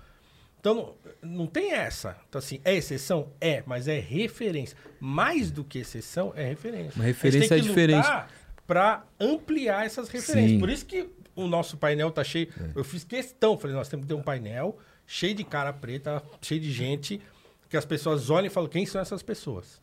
Eu escrevo sobre isso. Então tem muitos artigos meus, eu tenho camiseta com o André Rebouças, camiseta com o José do Patrocínio, camiseta com o Juliano Moreira. E eu fico andando na rua e os caras ficam, o que é esse cara? É, vou explicar, não. Esse era um médico do século Legal. XIX, o tal, o cara mais pai, não sei o quê. Por quê? Porque você incentiva o outro assim. Isso não significa que todo mundo vai ser médico, não significa que todo mundo vai ser Sim. engenheiro. Não é isso. O pensamento não é esse. O pensamento é que se você tiver um, um hall de referências, você amplia a sua maneira de enxergar as coisas. Sim. A própria dificuldade que você vai ter para chegar É. onde você quer. É que, é que eu acho que assim, é, para tudo na vida, né? Aquela, o efeito mola, que você vai esticando uma mola até que ela chega num ponto de que estoura, então é a, é a revolta. Aí ela vem, ela bate até no, no limite para ela voltar e chegar num ponto ótimo. É, eu acho que algumas pessoas estão confundindo esse efeito da mola, que é super pro- é, positiva, porque a gente tem que ter uma- um, é, um- um Brasil mais é, igualitário, vamos dizer Sim. assim. É, só que confunde isso achando, por exemplo, que o branco é inimigo. Então, eu já, eu já vi empresas, muitas empresas, é, que existiam os, os ciclos de, de diversidade, né? Então, aquela... Junta-se pessoas para cuidar de um, uma- um pilar de diversidade. Uhum. Ah, E é comum no Brasil, em grandes empresas, você ouvir, tipo, branco não entra aqui. Ah, mas, mas que diversidade que é essa que o branco não entra? Não, Não, eu- isso eu, eu acho Cara, eu que tenho- isso eu não- vou- eu vou contar uma história. É. não concordo, porque o, a gente sabe que o, o branco, branco não é o branco que é inimigo. O inimigo é a colonização, né, mano? É, a- é aquele pensamento colonizado, independente da cor. Né? Não é, a- não é a, co- a cor da pele exatamente, é o que vem atrás, é o que vem, né, que vem oprimindo a gente, né? E aí, eh, só voltando na- naquele assunto que eu também acho que, assim, é da hora eu ser ref, eu ser referência, né? Mas eu acho que parâmetro, eu não sou a régua, sabe? Não é, eu acho que é daqui, eu tenho que cuidar daqueles que não, não tem essa mesma chance, né? Então, é da hora eu ser uma referência para uma, pra uma galera, para uma molecada. Eu acho que é, é uma, uma meta, todo mundo, pô, todo mundo queria trampar com o que gosta. Por, daí vem minha riqueza, que eu acho que minha riqueza é essa, a maior é essa, trampar com o que gosta. Mas eu acho que eu não sou parâmetro porque eu não sou a régua, tá ligado? Não sou, não é, não é, eu sou uma exceção e nem todo mundo tem essa chance. E já que eu tenho, ajudar a cuidar dos que não têm, os que têm menos chance, que têm um pouco menos de chance, né? Então acho que essa que é, que é a minha visão de, de parâmetro, né? Então, mas os, vai para fazer uma diferenciação. Os brancos vão avançando porque eles olham as referências que eles têm, entendeu? Então assim, nós temos poucas já. Sim. Se a gente não pegar essas poucas e ampliá-las, É, a gente tem que trazer. fazê-las e jogar o holofote nelas e mostrar para mais gente que elas existem, né? A gente, se- a gente dificulta o nosso caminho, entendeu? Essa isso é a minha está parada. na nossa mão, na real, porque muita gente não, é, que é da nossa cor não tem acesso porque está muito ocupado em sobreviver, tá ligado? E não tem acesso nem a uma informação, nem só vem só que vem mastigado já que era TV, rádio, agora mensagem no Zap Zap, né? Que é o que vem mastigado, porque muitos não têm essa chance que, que a gente tem de parar e estudar e falar, não, vamos estudar, vamos, vamos filosofar, vamos, voltar nas referências, muitos nem tem, muitos estão tá ocupados em só não morrer, tá ligado? É, porque se olha assim, ah, negro não é médico, certo? Tem pouquíssimos médicos negros, tá, não sei o que lá. Então, quer dizer, automaticamente cria-se aí uma ideia de que, claro, o negro não consegue fazer medicina por causa do racismo tal. Se você pega um, um molequinho e fala assim, olha, tá bom, tem o racismo, tem um impedimento, é terrível, tal, não sei o que lá, mas ó, a gente olha lá no século XIX, quando ainda tinha escravidão, inclusive, nós temos esse negro aqui, o Dr. Juliano Moreira, um dos maiores médicos uhum. do seu tempo, psiquiatra, que recebeu o prêmio no Japão, isso finalzinho do século XIX. Recebeu o prêmio no Japão, escreveu um livro. Ele foi para o Japão, recebeu lá uma premiação e voltou para cá escreveu um livro para fomentar a imigração japonesa no Brasil, porque os japoneses tinham sofreu muito preconceito aqui no Brasil, né, chinês, japonês, ninguém queria eles aqui. E o Juliano Moreira escreve um livro para incentivar, falando das qualidades do povo japonês, que, olha, eles eram trabalhadores, não era nada daquilo que pensavam. Então, o médico negro, na época do racismo, na época que a eugenia estava começando a aparecer, o cara escreve um negócio desse. Recebeu o prêmio na Alemanha. Então você pega esse cara, mostra para um molequinho pretinho que um dia falou para você assim, putz, queria ser médico, mas pô, caramba, fala, mano, lá no século XIX o cara já fez isso aí. É. Imagina, lá tinha escravidão, lá era um bagulho. Então, assim, por que, que você não vai conseguir, velho? Mas que é embaçado. Vai pra Por mais cima, que você injete mano. autoestima, você pode injetar autoestima nesse moleque. Pode ser que ele vai, vai estudar, chega na hora de dele disputar uma vaga, vai ter Alguém um, que- um, um patrão lá que é- tem um fundinho racista que vai falar, não, esse, esse Mas você acha que na aqui época não. do Juliano Moreira não tinha? Tinha, com Pois é. certeza, mano. Mas Como é é que ele certeza. conseguiu pular essa régua? É, então, assim, É, ele eu não tô um- dizendo que todo mundo vai Uma conseguir. exceção, né? Então, mas é, É. mas é daí que você. Quando você, você, você é desportista, se você é um desportista, você tem. A régua tá lá em cima. Se você quiser chegar lá onde você tem que chegar, você vai ter que olhar além. Certo? Então, assim, não dá pra você pensar assim, putz, mas aí eu vou chegar lá e aí o cara, o patrão, vai ser racista, eu não vou conseguir. Ah, mas aí se eu for pra cá e não sei o que lá, vai ser o racismo vai estar ali, eu também não vou, não vou. Ah, Mas aí o cara não vai. Não, ele tem que ir, tem que fazer a parte Tem que dele. ir. Mas tem, Tem coisa que que ele ir. não controla. Não Pode ser dá. que ele, mano, tem um pretão Quantas foda. Só que se, se tiver alguém lá que fala, puta, esse, esse É, pretinho mas- aí não vou escolher um branco. Tem, Já tem- tem um dado, inclusive, que aí é mais da parte do racismo estrutural, que aliás é um bom nome, ele é, é- ele é vice-presidente de RH da, da DASA. Acho que esse é um bom nome para conversar com vocês. Porque assim, que hora. Rosé? é, Rosé, ele como, como RH é um dos que mais defende é, a equidade, igualdade e tudo. E, e ele fala, por exemplo, que existe um estudo que é, quando você pega erros de imparto, mortes de, de bebês, é, aí você pega médicos brancos, médicos é, pretos e os bebês brancos e pretos. Entre médicos brancos e pretos, é, a taxa de mortalidade para brancos é igual. E para pretos é três vezes maior do que. Nossa, eu, eu, eu li uma parada assim. Caralho. Então, assim, é nessas coisinhas que a- algumas pessoas se apoiam no. Cara, existe de Sim. fato uma estrutura é, que talvez foi permeada pela televisão, pelo histórico, por N outras coisas, mas que ainda é real. É, então, ainda é, tá, tá longe É ainda. uma cultura de negligência. é. Entendeu? De suspeição e de negligência. Então, assim, se eu, se eu tô.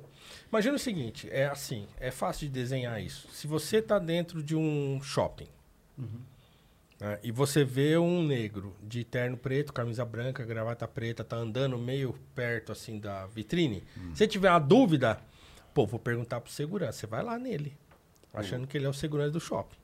né?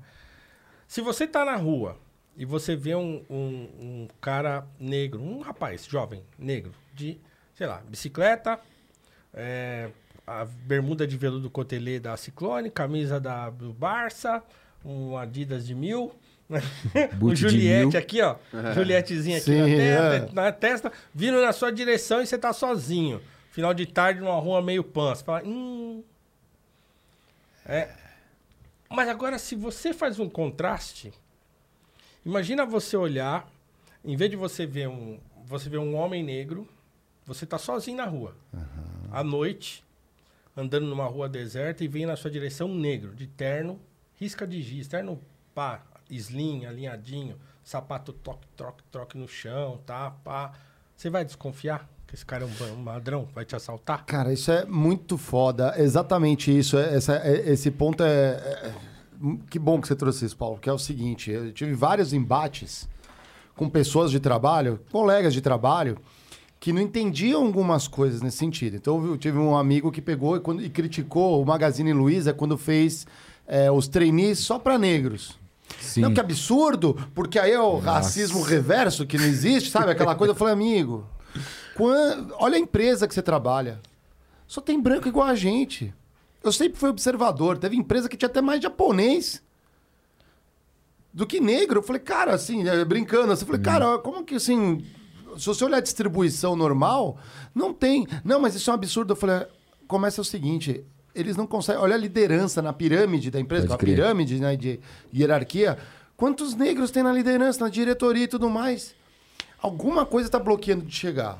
Porque com certeza, estatisticamente, você vai ter alguém preparado e competente para assumir alguma posição ali.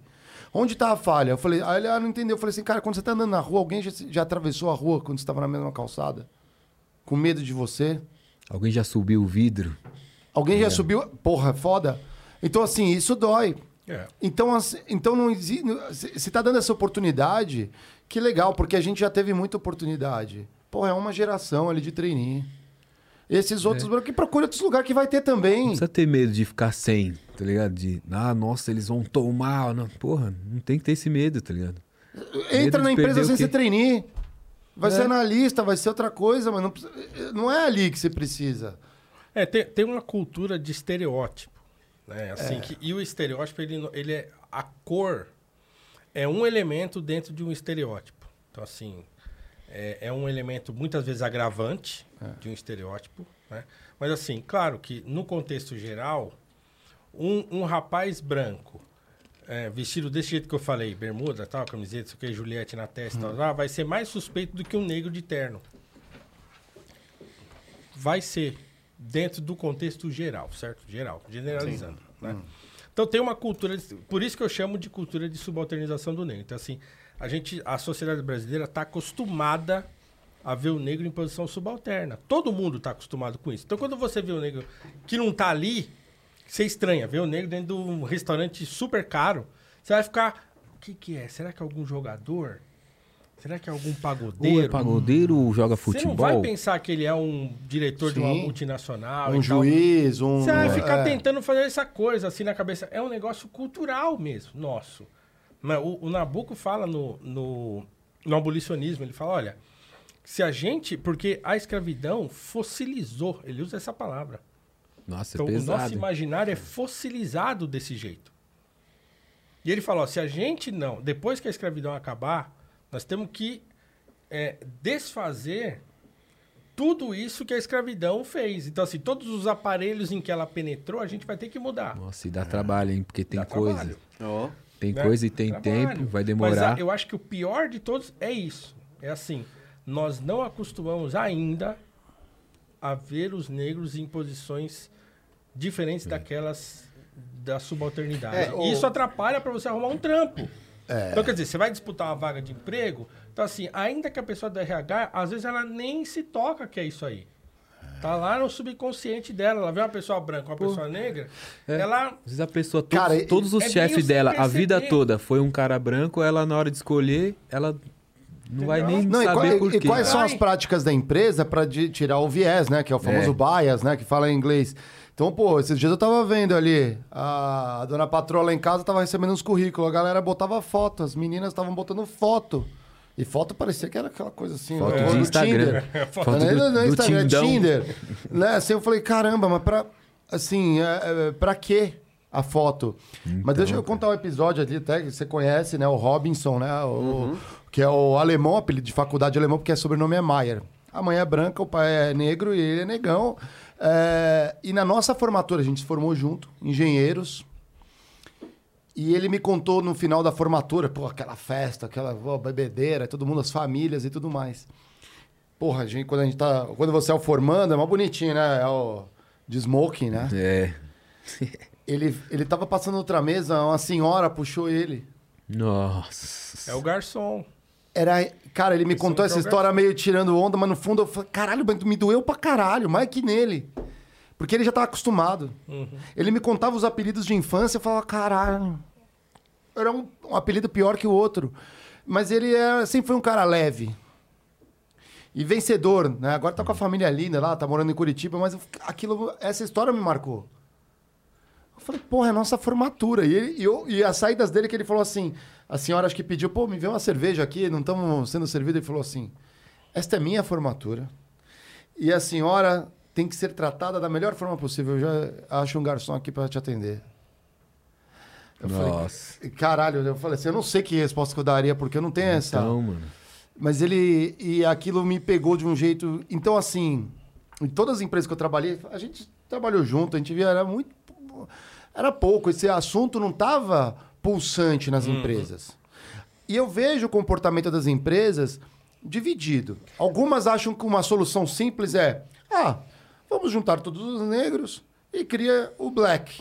E aí afasta os brancos, né? Para criar ah, o negócio. A mesma coisa com outros temas, outras pautas, como LGBT, por mulheres no poder também, pouquíssimas.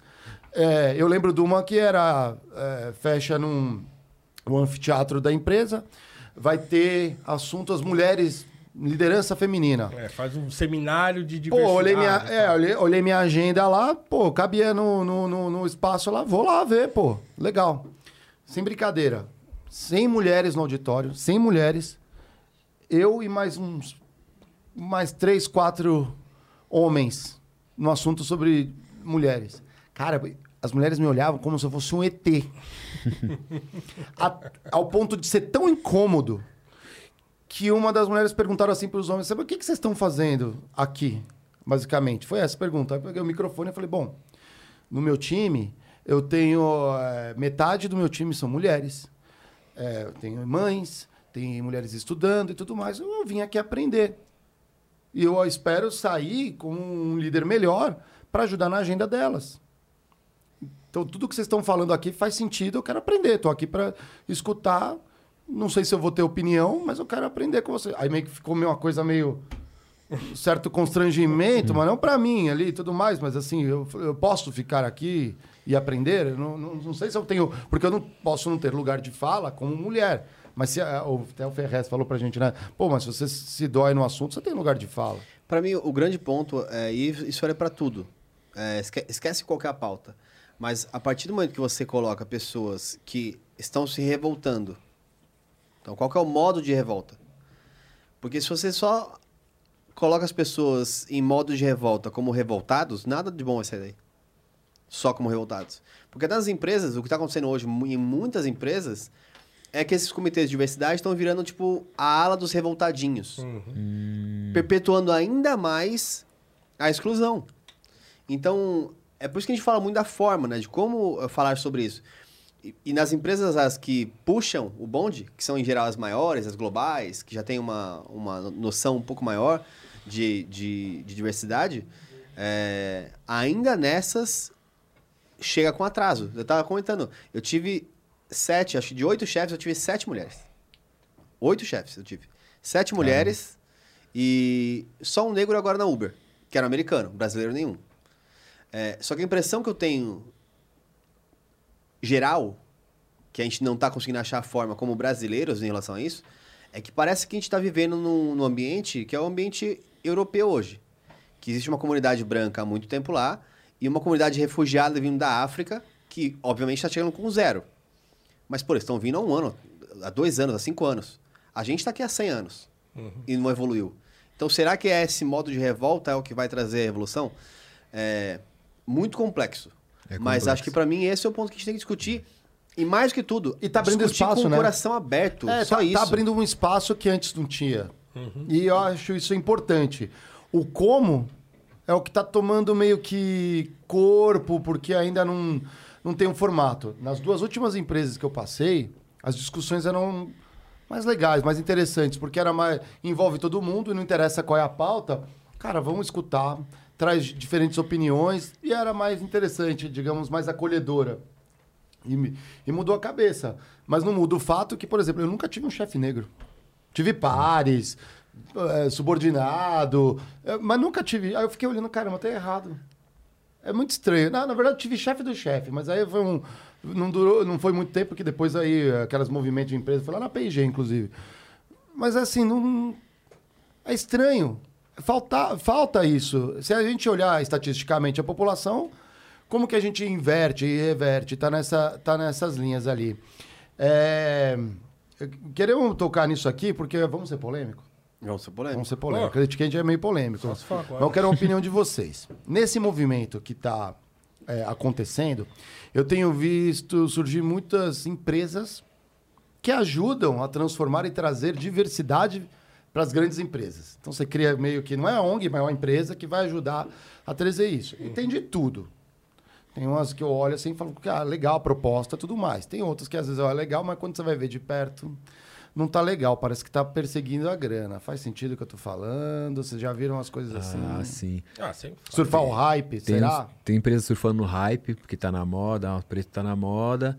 Tem uns que estão tentando realmente, de fato, né, trazer, porque é, é mais. dá mais trabalho mesmo. Ir lá buscar, tá ligado? Pessoas pretas, pessoas trans, as mulheres, né? E tem empresa que tem umas. Não é preguiça, mas a gente sabe, né? Às vezes vai gastar um pouquinho mais de grana, já fala, putz, então. Então, eu acho que eu não sei qual é a solução para isso, porque vem de lá da raiz, né? É difícil, é é de tudo, lá né, de pô? longe, é em tudo. Acho Você que tem, falta é, coach, por É. exemplo. Tem cara sério aí que tá tentando É. fazer uma coisa, mas tem um Ah. monte de cara é a picareta e tá atrás do dinheiro. Acho que a gente Total. conversou, por exemplo, no ar com a Maite Lourenço, que é da BlackRock. Sim, sou. né, que é uma, aham. né, é, é uma aceleradora de startups negras. Tá, pô, um trabalho espetacular, né? Então, A gente assim, falou com o André tá- Barrins também, que é da- do Google. E é um dos fundos que ele lidera é um fundo também só para startups de com, É. com negros. Com- Então, assim, eu, com- eu acho assim, o assunto tá em alta, é importante discutir e tal, não sei lá. Legal, ba- bacana. Aonde que eu vejo que tem um, um problema a ser discutido? Por exemplo, como a gente estava falando agora há pouco, então tem muitas dessas iniciativas que estão virando aquele comitê dos revoltados dentro das empresas. Por que que isso acontece? Eu já vou responder. Por quê? Porque dentro da perspectiva ou da ideia de que o racismo é estrutural, não tem solução pacífica. A solução não é pacífica. Então, assim, isso não está dito quase em lugar nenhum. É. Mas você tem entrevistas, por exemplo, com, com o Alisson Mascaro, que foi o mestre do Silvio Almeida. Ele dá uma entrevista lá no, no canal do Silvio Almeida e ele fala: a solução para o racismo estrutural é a revolução. Não tem solução pacífica para isso. Porque se o problema está na estrutura, não tem como resolver. Como é que você resolve um problema da estrutura de uma casa? Se você É, derrubar a casa ela. e fazendo outra. Lá no fundo desse assunto tá isso. É. Esse é o meu problema principal com esse negócio. É, Eu, eu acho que. Porque a solução. solução Claro, se pacífica você também. pega pela perspectiva do. E assim, cara, é muito complexo isso. A gente conversou com. É muito com complexo. o- Mas até um pouco anarquista, certo? De, de, de- de- De se pensar. É, Pô, Cara, é assim. Que, pra quem acredita com- que não há né, solução pacífica. É o Vitor Greenbaum? Não, não, não. A gente conversou com, com, com o Ademar. Luquinhas Ademar. Com. Luquinhas Ademar. Luquinhas e, ele tá, Ademar. e ele tá lendo o livro do Silvio Almeida. É um puta livro difícil. Os caras me arregaçaram no Roda Viva porque eu, eu falei que o livro era difícil e ele deu aquela ensaboada e tal. Porque é. É difícil. A, a imensa maioria das pessoas que falam de racismo estrutural não, não passou nem perto do livro. Porque é um livro difícil de ler. Mas a ideia de racismo estrutural é fácil de assimilar porque você encaixa ela na configuração socioeconômica do Brasil. Não necessariamente porque você entendeu conceitualmente como aquilo funciona. Saquei. Então, o Almeida parte do, do conceito de estrutura dele é do Anthony Giddens. E o Giddens acredita que eh, pode haver mudança de estrutura sem você precisar refazer tudo. tá? Então, ah, tá bom, mas é um pensador que diz isso. Marx não acreditava nisso. Outros não acreditavam nisso. verdade. que a única maneira de você mudar uma estrutura é você brá, vira de ponta cabeça Virar quebra tudo. tudo. e faz outro. Né? Então, quer dizer, o problema é que esse debate, ele, ele, ele tá... é, ele não é um debate, o assunto chegou e é assim, ele foi imposto. A ideia de racismo estrutural está imposta. Você escuta o cara falando no programa de esporte da TV, você escuta falando na novela, você escuta falando no programa da, desses programas de, de do meio-dia lá que tá fazendo comida. Enquanto tá, o cara tá fazendo comida, ele tá falando, "Ah, agora eu vou fazer aqui uma, um prato africano, porque você sabe, no Brasil o racismo é estrutural e tal. Então, Ah, assim, entendi. virou um lugar comum Banalizou um pouco. banalizou total. E as pessoas estão falando disso assim, e não, e, e não há quem reflita no problema. E os efeitos disso, a meu ver, né, olhando assim, como quem olha é, é, filosoficamente para o problema, então assim, se você solta uma tese na sociedade, você tem que mais ou menos ter uma ideia de onde isso vai parar. Senão é melhor você não falar nada. Guarda isso para você por enquanto e espera a coisa mas não, não é o que acontece. Então, quer dizer, a, a ideia tá solta aí rolando. E aí você vai encontrar na internet gente, gente que quebra preto, que, que começa a escrever branco com kkk. Ah, porque você é branco, kkk, né? De, de Ku Klux Klan, Ah. chamando você de racista e nazista, não sei o quê. Surge toda essa pira de rede social, porque todo mundo começa a assumir para si um discurso que nem sabe de onde veio, não sabe para onde vai. Isso gera uma revolta num monte de adolescente, de jovem que não tem a mínima ideia do que está falando, mas que está falando. Tipo fascista, né? Que chama, né? sem saber o que, que é um. exemplo, e assim, os intelectuais que deviam pegar o assunto e botar a bola no chão e falar, vamos discutir isso aqui, vamos não estão fazendo também. E traduzir também, eu acho. Traduzir. Porque eu acho que eu acho que não tem problema, sabe, a pessoa que tem que tem menos conhecimento filosófico entender como racismo estrutural, entender que entender que é uma estrutura mesmo que tá, sabe, engedrada mesmo na, no, no nosso Fossilizada. fossilizada. Não, eu É, eu adorei o com os fossilizado. meus alunos. Porque eu, eu acho que não tem problema, porque só vai afetar quem tá nessa de trazer para a questão filosófica. Porque eu acho que faz parte da estratégia. Porque esse- essa conversa nem chega nas vilas, nas quebradas, nas periferias, nos tiozão, nas tiazinhas do Zap Zap, porque é, tem que chegar mais mastigada, eu acho. Porque, ó, eu acho que falta estratégia da gente de trazer todo esse questionamento e traduzir mesmo para um, um jeito mais fácil. Por quê? eu acredito que é, a outra parte, que é em vez de direita e esquerda, a parte de baixo e de cima, a parte de cima tem uma estratégia que sabe o que, que o que faz girar é a massa, sabe o que quem elege é a massa. Então a gente fica aqui, nós batendo cabeça, discutindo, com termo acadêmico e tal. Aí que acontece? A gente tenta explicar para os que precisam mais, né, os que têm menos informação, explicar o que é tudo isso, o- os impactos do racismo, ó, é estrutural, não é estrutural, é cultural, não é?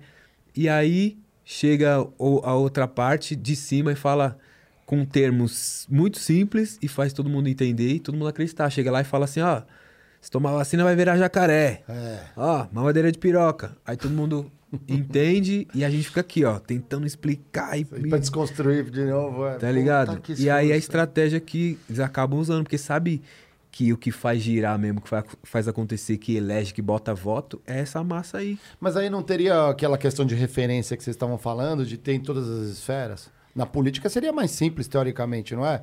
É só votar e mais gente como a gente. Né? E É, aí, só mas- que a gente, não- como a gente. Teoricamente, né? A gente, É. como a gente, tem que explicar um monte de coisa, mano. E a gente que não é da gente, chega falando uns bagulhinhos assim, ah, e todo mundo entende. E Fala, leva. ah, Cara, Cara, assim. estratégia de marketing, né? Do, do, é, do- estratégia de marketing. é, assim, os primeiros movimentos negros do pós-abolição que apareceram no Brasil, eles apareceram com essa proposta assim de. Sabe, vai, o que a gente chamou de empoderamento, vai. Então, assim, autoafirmação, certo? E cuidado dos nossos. Então, assim, ninguém quer saber da gente. Tem uma parte de eugenista aí falando um monte de groselha e tal. Então é o seguinte, vamos juntar a gente aqui e vamos lutar para crescer junto.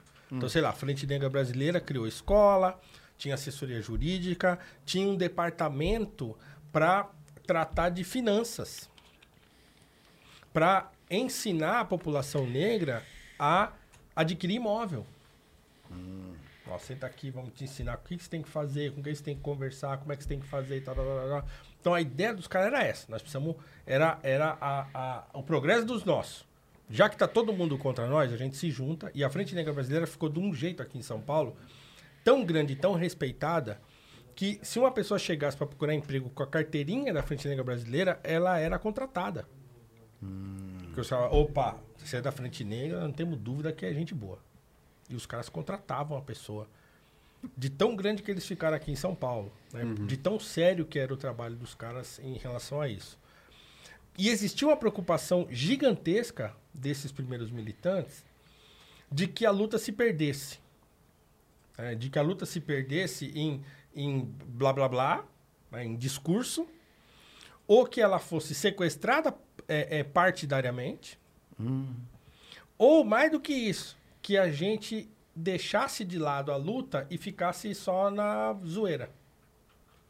Então, essas três preocupações eram, eram as principais. Então, por exemplo, você vai encontrar artigos, é, não só na Frente Negra, mas também no jornal A Chibata, que era de uma dissidência. A Frente Negra foi fundada, sobretudo, por, por Arlindo Veiga dos Santos, que era um catolicão é, é, tomista, professor universitário, tá, um cérebro, né? E o José Correa Leite, que era um cara mais, mais à esquerda, mais progressista, coisa e tal. E os dois, inclusive, começaram a frente, brigaram, cada um foi para um lado e tal.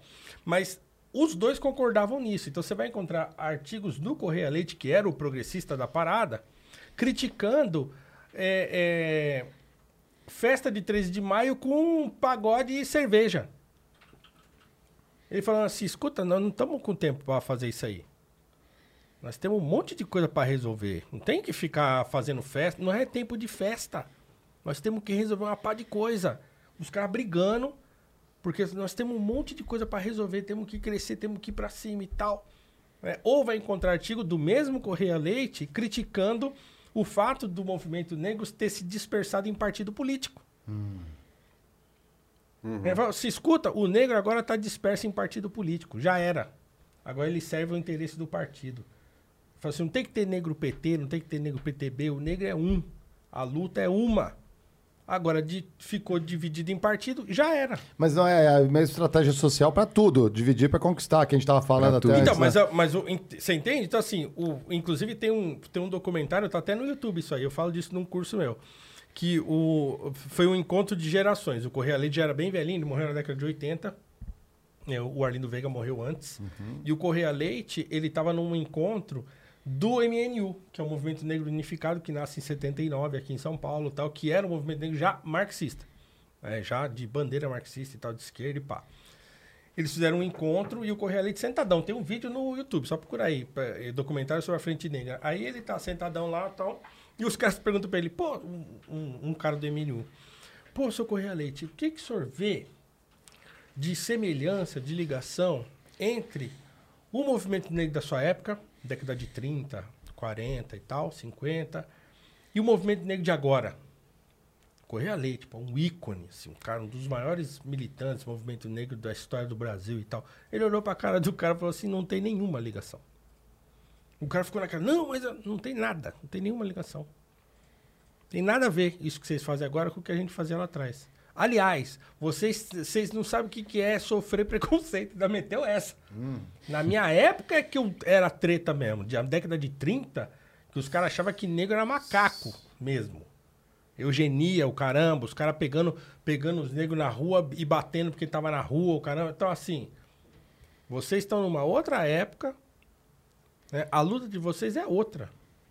Não tem nada a ver com o que a gente fez. E o cara ficou meio de cara assim, não, mas veja bem, tá fazendo, não, não tem nada a ver. Então já tinha um conflito né, de, de gerações, porque os militantes mais antigos tinham essa ideia. Que tem até hoje. Tem Esse até hoje. conflito, Tem até nisso hoje. a gente se Então, perde. Então, quando eu comecei a falar sobre esse assunto, de novo, né? Eu fui atrás desses caras. Eu falei, peraí, onde que, onde que eu... Por que que eu penso assim? Né? Por que que tá todo mundo indo para um lado e eu tô vendo que... E, e não é esse lado que... eu- O que que tá acontecendo? Aí eu comecei a voltar. Resgatou um. Comecei a resgatar esses caras mais antigos e tal. E aí você vai ver, você fala, ah...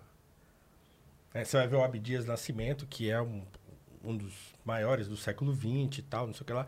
Que tem livros em que ele, em que ele é muito incisivo. Por exemplo, Negro Revoltado é um livro muito incisivo e tal.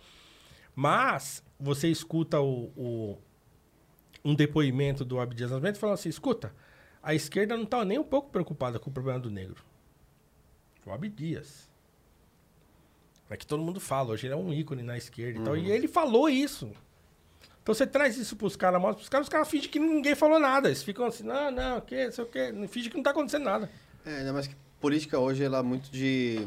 Cada vez mais, eu acho que tá mais vazia as propostas, né? Muito. A minha ideia, quando eu. Então, assim, eu cheguei metendo o pé na porta, muito incisivo. Ah, se você pegar textos meus de 2014, né, tem um Paulo diferente de hoje. Porque no meio do caminho eu fui tentando encontrar um jeito de conversar com esse cara que, não, que discordava de mim.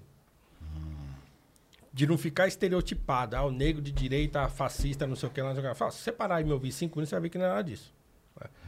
Então, eu fui tentando encontrar pontos de convergência.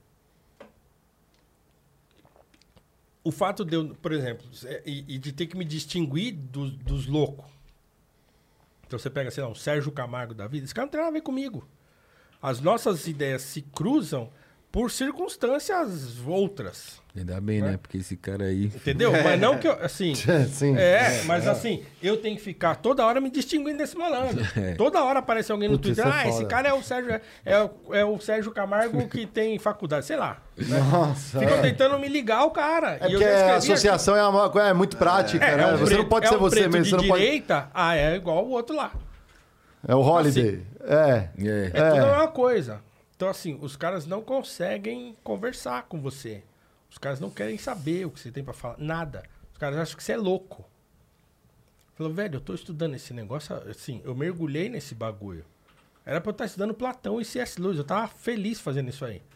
Você- Aí eu senti necessidade de falar sobre isso, eu fui mergulhar. Eu tripliquei minha biblioteca, porque gastei um tubo de dinheiro pra comprar um monte de livro que eu não tinha. Eu ah, tá, e fui, mergulhei nesse bagulho de vez e li, estudei, entendi. falei, Tá, então eu penso assim por isso.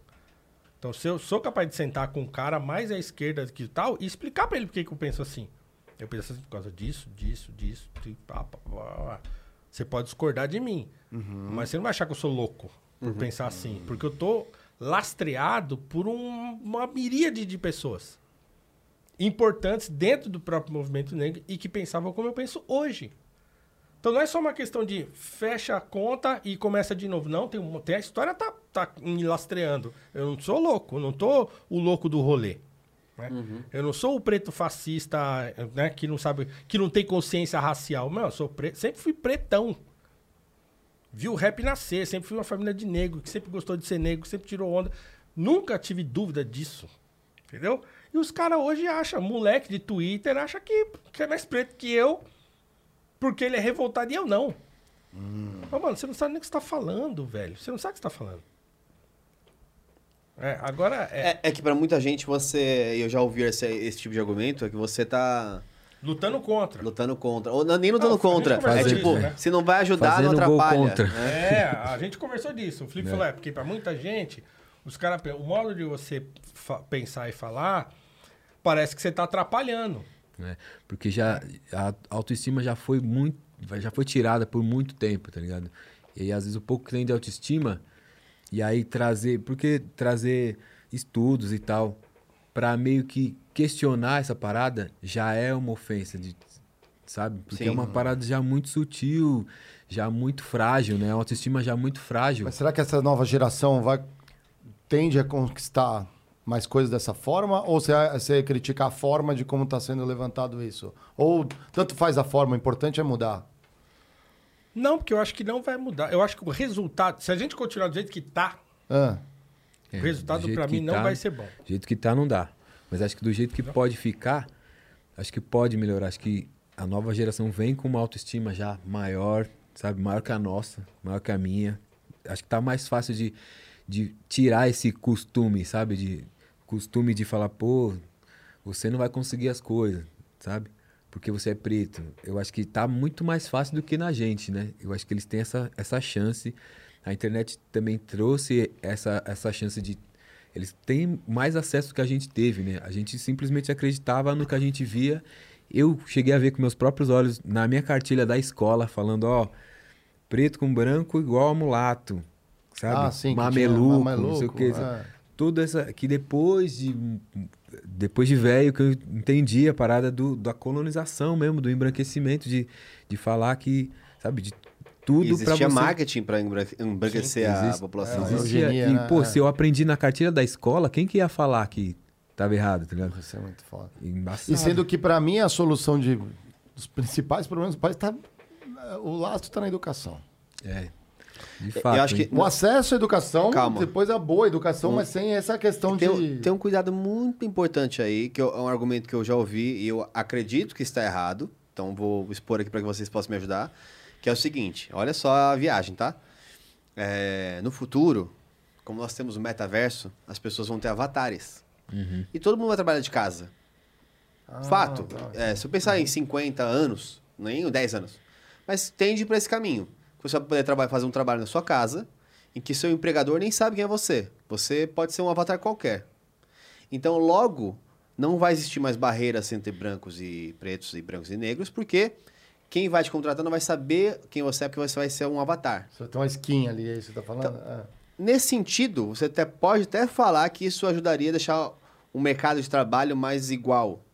O ponto é, em que ano você acha que, vai, que os negros vão entrar no metaverso versus os brancos? Era isso que eu ia Puta, isso falar. é muito foda, é. Isso é e aí muito começar a foda. atrasar de novo, fudeu de novo. Daqui a 50 anos, falar assim, o que aconteceu? É. Ah, a gente não deu educação de programação pros caras. Sim, por conta da questão social, todo Então é Puta, isso que algumas opiniões de gente que não, não pensa nas consequências de como isso vai acontecer, que acaba gerando esse conflito. Tá, e Tipo, qual- ah, não, e- no futuro vai ser todo mundo um avatar. Então todo mundo. E, qual é- e qual é- e que, e que merda todo mundo ser um avatar? Porra, eu, tô, eu tô trabalho aqui do lado você curte rap, porra, o que, que você tá ouvindo?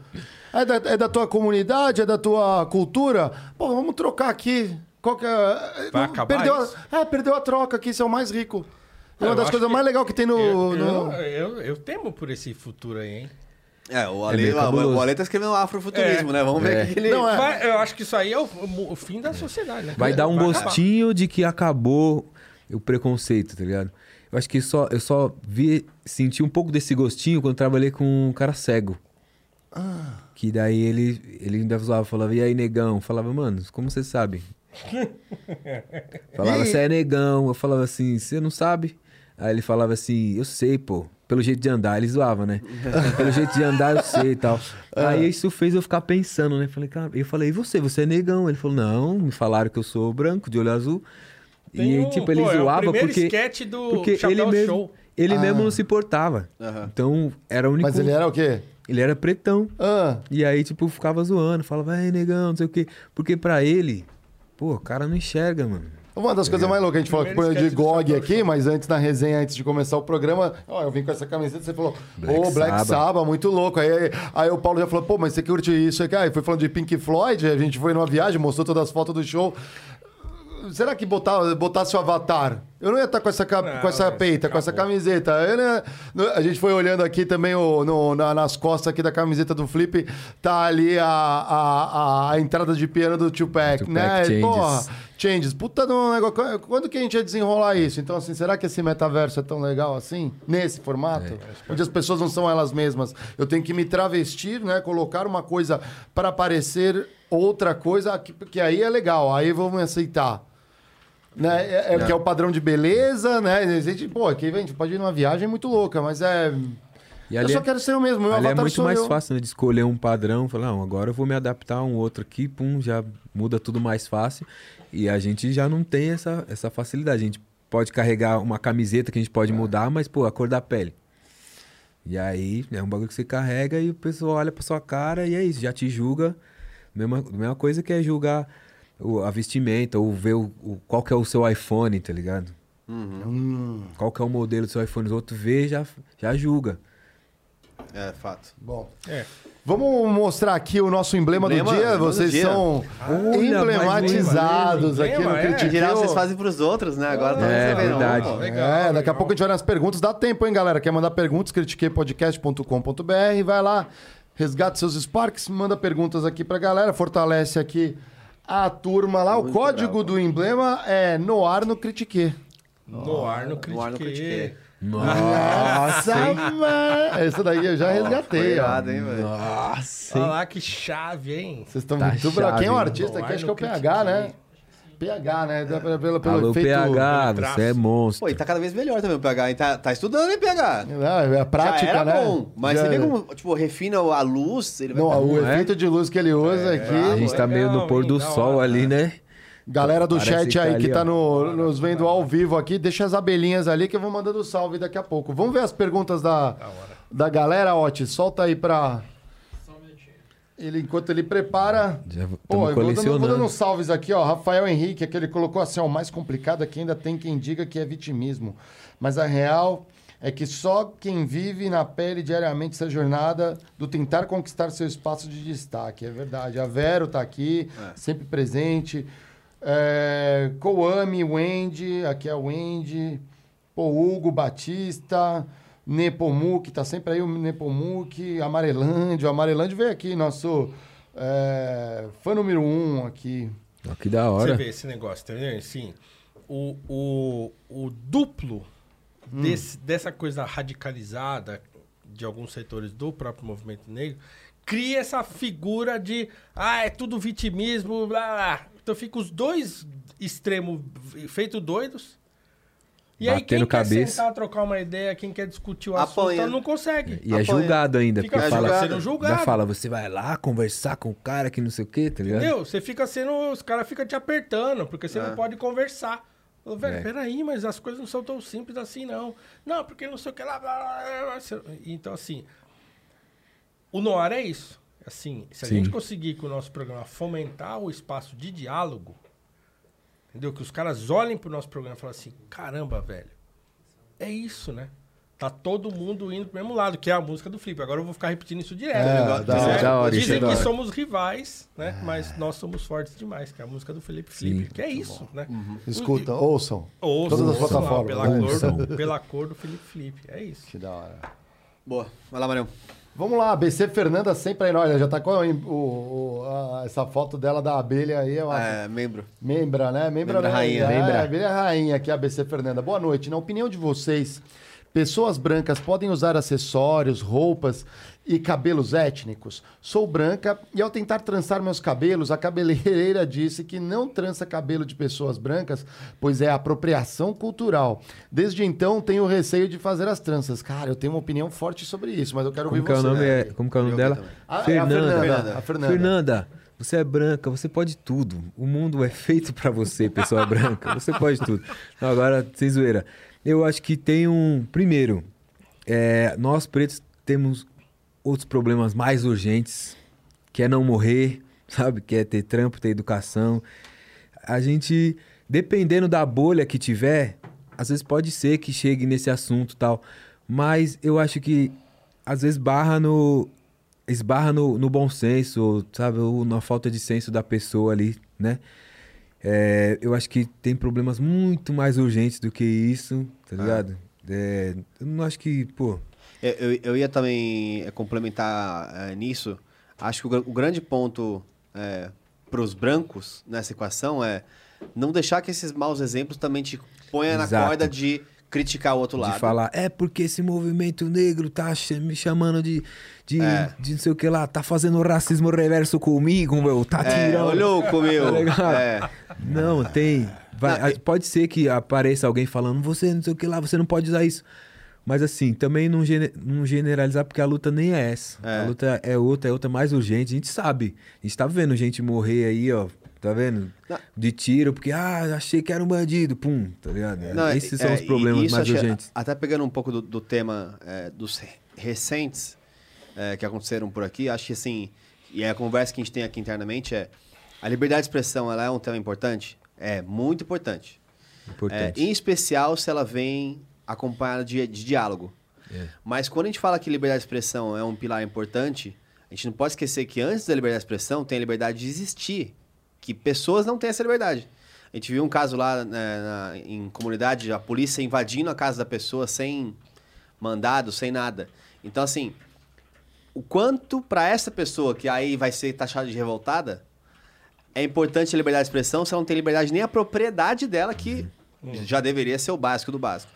Então, é, Fernando, acho que, pelo menos para mim, é, o cuidado para você também não demonizar é, o Sim. contrário, não transformar em inimigo quem Sim. não precisa. Acho que é Nossa, mais falou tudo. Porque ela pode, às vezes, sofrer. Sofrer, né? Olha o sofrimento. Nossa, que sofrimento. Sofrer um bullyingzinho de alguém que vai falar: ah, você tá fazendo uma trança aí que é de negão e você né, não pode e tal. De repente, talvez você possa fazer sua trança e nem encontrar ninguém, pode ser que passe batido. Mas assim, no fim das contas, você não vai perder seu emprego, você não vai tomar enquadro, você não vai tomar tiro, sabe? Não vai mudar nada na vida, só pode ser que alguém te aponte o dedo de repente, mas também não dá pra demonizar, igual você falou, nem generalizar, falar, ah, então esse movimento negro tá me julgando aqui. Então é meio que por esse lado, né? É complexo, É complexo, mas eu acho que é por aí, né? É. Você tem alguma opinião, Paulo, nisso aí? né? Bom, de novo, eu sou professor de filosofia, então eu sempre quero entender como é que a coisa, conceitualmente, como é que isso funciona. Então, ah, o que, que é isso, né? O que, que é esse negócio de apropriação cultural? Não é simplesmente, ah, você não pode usar porque você é branco. Então, a, a ideia de apropriação cultural vem de uma visão de mundo, certo? Então, qual que é a visão de mundo? A visão de mundo é a seguinte, olha, foi o que meio que o Felipe falou brincando aqui. Então, assim, ah, o mundo é feito para os brancos já. Sim. É. Então, os brancos fazem tudo o que eles querem fazer. Agora, veja, nós somos o povo oprimido. E como povo oprimido, a gente tem algumas coisas que são símbolos nossos, que faz parte da nossa história, dos nossos símbolos de resistência e tal. E aí vem as pessoas brancas e usam esses nossos símbolos para, por exemplo, ganhar dinheiro. Sei lá, a, a uma marca é de um, um estilista famoso Entendi. pega o turbante e bota lá no desfile de moda dele de grife o turbante que supostamente seria um objeto de, né, de identificação da- de negros e tal, não sei o que lá. O problema é que isso não existe. Então, esse é o problema. O problema é o seguinte: se você parte de uma visão de mundo X, isso vai fazer todo sentido para você. Se você não parte dessa visão de mundo, isso, isso não existe. O fato é que cultura é apropriação. Sempre foi na história da humanidade inteira. Cultura é apropriação. Não existe cultura é, é, pura. Toda cultura é apropriação. Então, a discussão da apropriação cultural é uma discussão sobre capitalismo, no fim das contas. É isso. Se você ler e for atrás disso aí, é uma crítica ao fazer do suposto símbolo de luta, que também não existe, Pra fazer dinheiro. fazer dinheiro. Sim. Agora, legal. agora veja, assim, é, eu não posso impedir de ninguém de fazer dinheiro com uma coisa que tá aí, solta.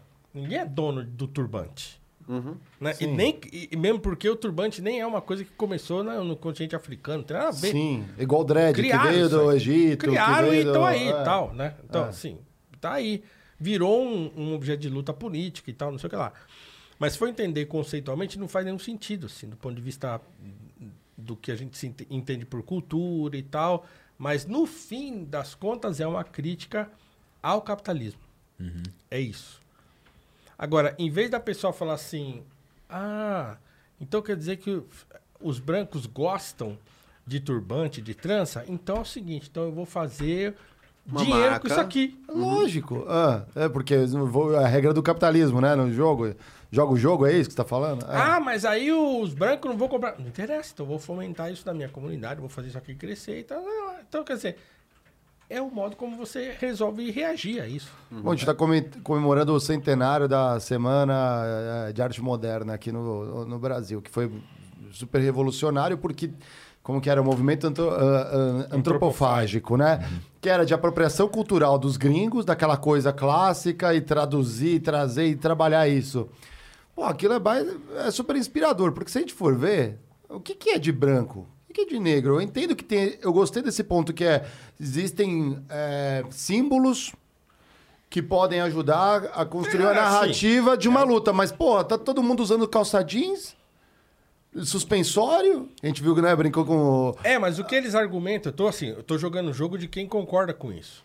Quem concorda com esse tipo de pensamento, assim, não é, não é calçadinho, não tem a ver com isso. Tem a Sim. ver com, com alguns elementos que te- teriam a ver com algu- alguma, alguma resistência do povo negro, que já é o povo oprimido, que não teve porcaria nenhuma. Agora, exemplo, agora eu vou ter que deixar o fulano usar trança?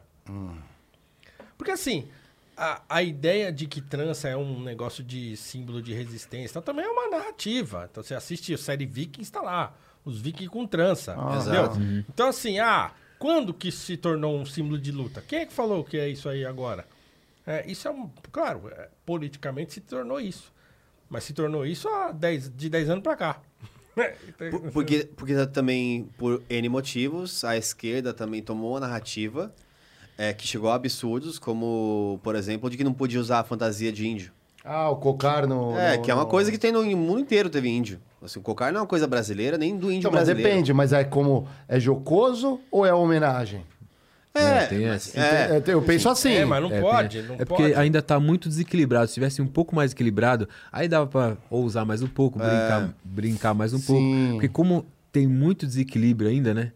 Porque uma coisa é ah, um, um loiro de dread e um negão de dread. Ah. Ainda, vamos falar, ah, pô, pessoa loira de dread é pessoa Surfista. É cool. surfista. Ah, é. Ah, olha que, que- da hora, que- modelo. Aí o é preto de mendigo. dread, pô, o mendigo, o maloqueiro, É, o a maconheiro. de. Ainda tá É, muito é desequilibrado. Um exemplo pra mim é, se a nossa sociedade fosse realmente 50-50, por exemplo, todos os atores, comediantes, todo mundo, metade é negro, metade é branco. Não teria problema fazer o blackface, o tal do blackface.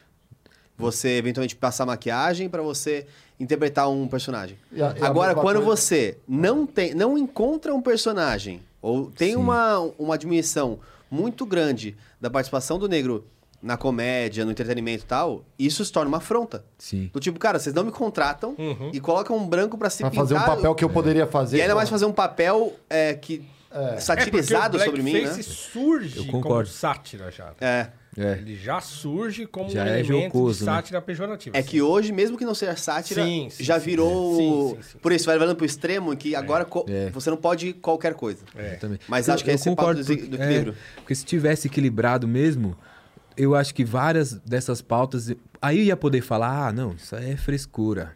Tá ligado? Se tivesse realmente equilibrado, mas como não tá ainda, né? Ainda tem, pô, tem vidas Parece envolvidas, afronta, né? tem.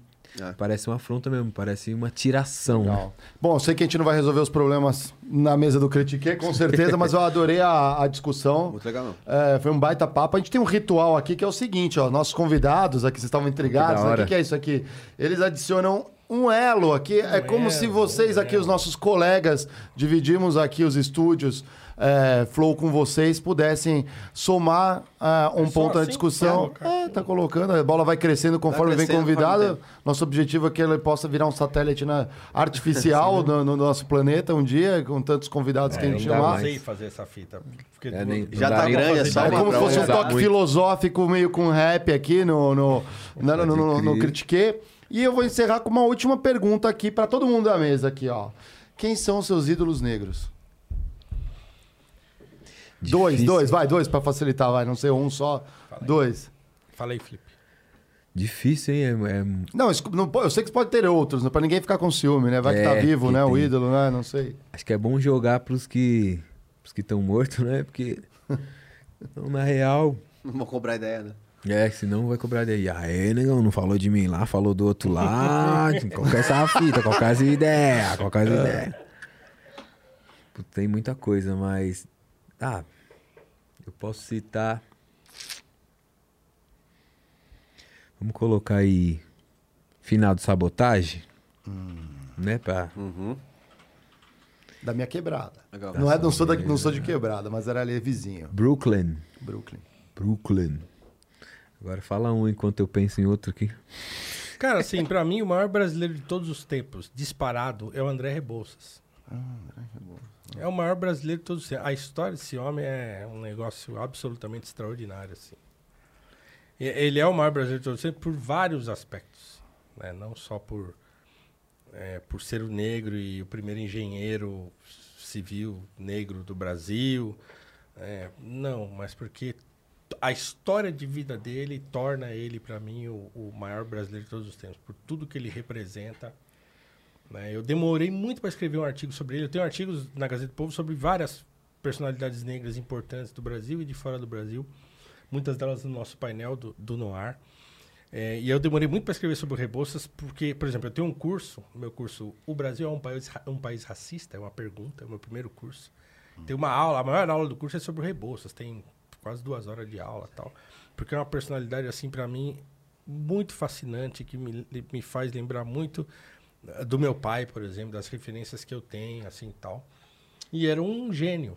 É um gênio que morreu, um, foi um mártir pela causa negra brasileira, que morreu é, é, caído de um penhasco, supostamente por suicídio, lá na Ilha da Madeira, né? Funchal, ele foi encontrado morto, assim, um cara que foi embora do Brasil quando houve o golpe da República. Ele falou: não fico mais nessa bagaça aqui, vou embora. Eu cansei dessa merda. Não voltou mais, assim, recebeu um monte de proposta para vir embora. Ele passou fome, passou um monte. Ele falou: mas eu não volto para esses caras, eu vou ficar aqui e tal. Ah. E morreu numa situação de penúria terrível.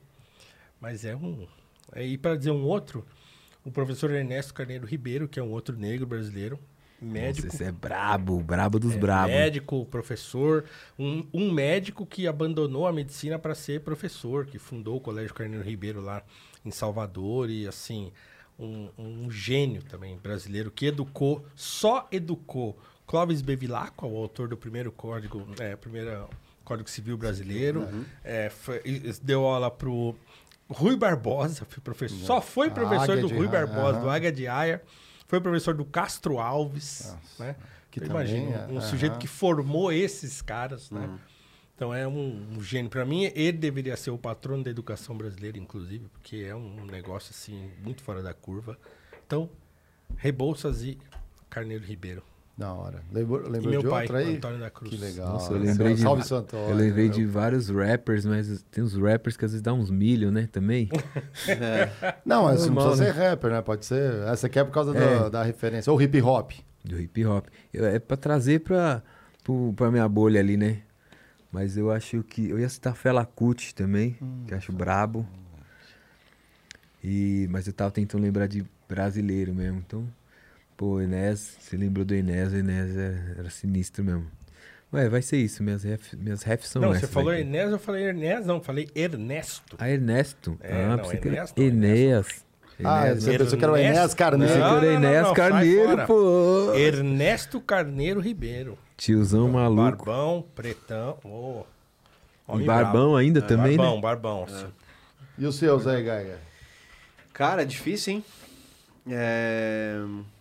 Eu tenho um, um negócio com o Mano Brown muito legal, porque desde muito cedo. A, Olha. Aí, ó. Uma das frases Esse que. Aí. Esse é o homem. Esse é o Meu tio, cara aí. Ribeiro. Uma das frases que. cara, assim, a história desse cara é um negócio. Uma das frases que mais me marcou é, na minha infância, quando eu via muito é, Racionais, tudo, era o. É, minha palavra vale um tiro, eu tenho muita munição. Então, Nossa, então isso é um valor frase. muito foda. Então não tem como não colocar ele. Eu gostaria de ter um, alguém que de fato não conhecia, vou conhecer um pouco mais sobre é, a parte acadêmica, né, de, de grandes nomes na história. Mas o Mano Brown, para mim, tem isso e acho que ele também está numa reconstrução que é interessante, porque muita gente também fala mal de, desses movimentos, mas é um cara que está se dando a chance de aprender coisas diferentes. Ele é um cara que tinha uma linguagem muito mais agressiva, muito mais de, de conflito, de revolta. Que foi necessária, talvez. Que foi né? necessária, ah. talvez, para a realidade que ele enfrentou e tudo que ele conquistou. E que agora sinaliza é, para também tirar paradigmas que ele talvez tinha. Ainda acho que ele está numa zona de conflito, de é, achar inimigos e não convergir. Mas, pô, não tem como não admirar e é um...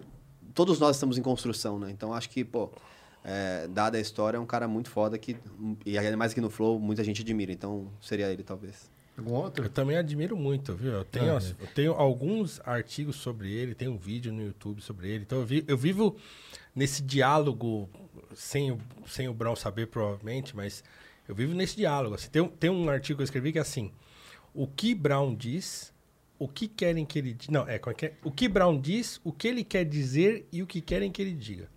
Eu peguei algumas entrevistas que ele deu mais recentes e fiz uma análise assim do que que tá o que que parece estar tá passando na cabeça dele, porque nós, nós somos mais ou menos da mesma geração e, e, a gente tem mais ou menos as mesmas referências, então me vejo muito assim nele. Uhum. É, e, e, então eu, eu fico nesse diálogo assim, sozinho, falando com ele, mas eu sozinho.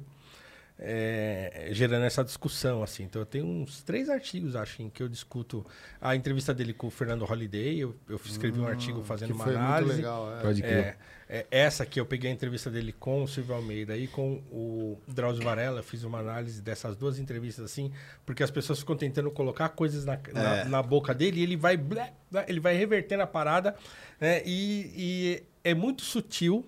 Acho que nem ele percebe, por isso que eu falei, né? Porque ele diz o que ele quer dizer, o que querem que ele diga. Porque ele, nem ele percebe muito bem o que ele fala. É, não porque ele seja ignorante, mas é um negócio muito dele É. né? Ele fala e ele fala daquilo que é dele mesmo.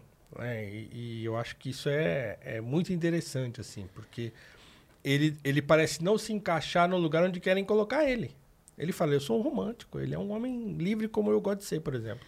né? Por isso que eu, por ser do rap, já vem logo na minha cabeça. Ou esperam que eu diga Mano Brown, mas eu, eu fico preocupado com exatamente isso. Eu ainda acho que o corre do Racionais é maior ainda do que o corre do Mano Brown. Porque o KLD fala nas entrelinhas ali, né?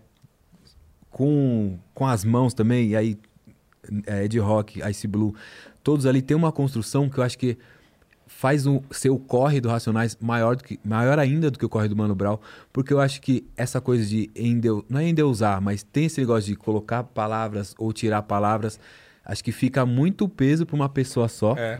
né?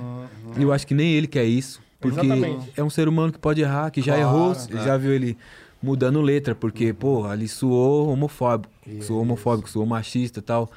Então, é um, é um ser também, igual a gente, né? Também, transformação, né? transformação. Então, acho que o, o corre do Racionais, até por estar transmutando, acho que é maior, acho que é, é bem mais válido, assim, lembrar, né? Do Racionais todo, como um todo. Sim, como um todo. Pra autoestima um que trouxe pra mim, pra geral, né? Sensacional. Top. Bom, eu não vou fugir dessa raia, não. Do, É isso que eu ia falar. E aí, vai fugir? Não, vai fugir não. Vocês falam muito de brasileiros, vou falar dois aqui que. gringos, que, bom, um fez parte aí da, da minha parte esportiva e o que aconteceu com ele é, em qualquer ser humano. Acho que poderia ter desistido de tudo que é o Magic Johnson. É meu Nossa, ídolo do brabo. basquete também. Cara, assim, é, e não só esportista, mas se você conhece o que ele fez por Sim. Cara, é muito foda. É um cara que tinha tudo. Tava lá no topo, no auge. Melhor armador de todos os tempos, há quem diga o contrário, mas pra mim é. Pra mim é também. É, E conseguiu pegar uma coisa, uma doença é, foda pra caramba e conseguiu centrar. Qualquer homem desabaria. Ele Nossa, não. E muito. mostrou o caminho. E não é só referência pra negros, é pra toda a humanidade. É. Pra todo mundo. Total. Então, ele Ainda é um- mais por causa quem da conhece doença, sabe. que aí a gente sabe que não escolhe cor, não escolhe raça, não escolhe nada. E tem uma que, é, para mim, uma, uma certa inspiração, inclusive para o Critique, em outras proporções, em outras causas, mas é a Rosa Parks. Brabíssimo. Então, para quem não conhece, pessoal, lê um pouquinho ali o que, que foi ali, né? O- ao se recusar sair do ônibus, mostrou muita coisa. A gente vem aqui para falar muita coisa que não querem que a gente fale. Não é?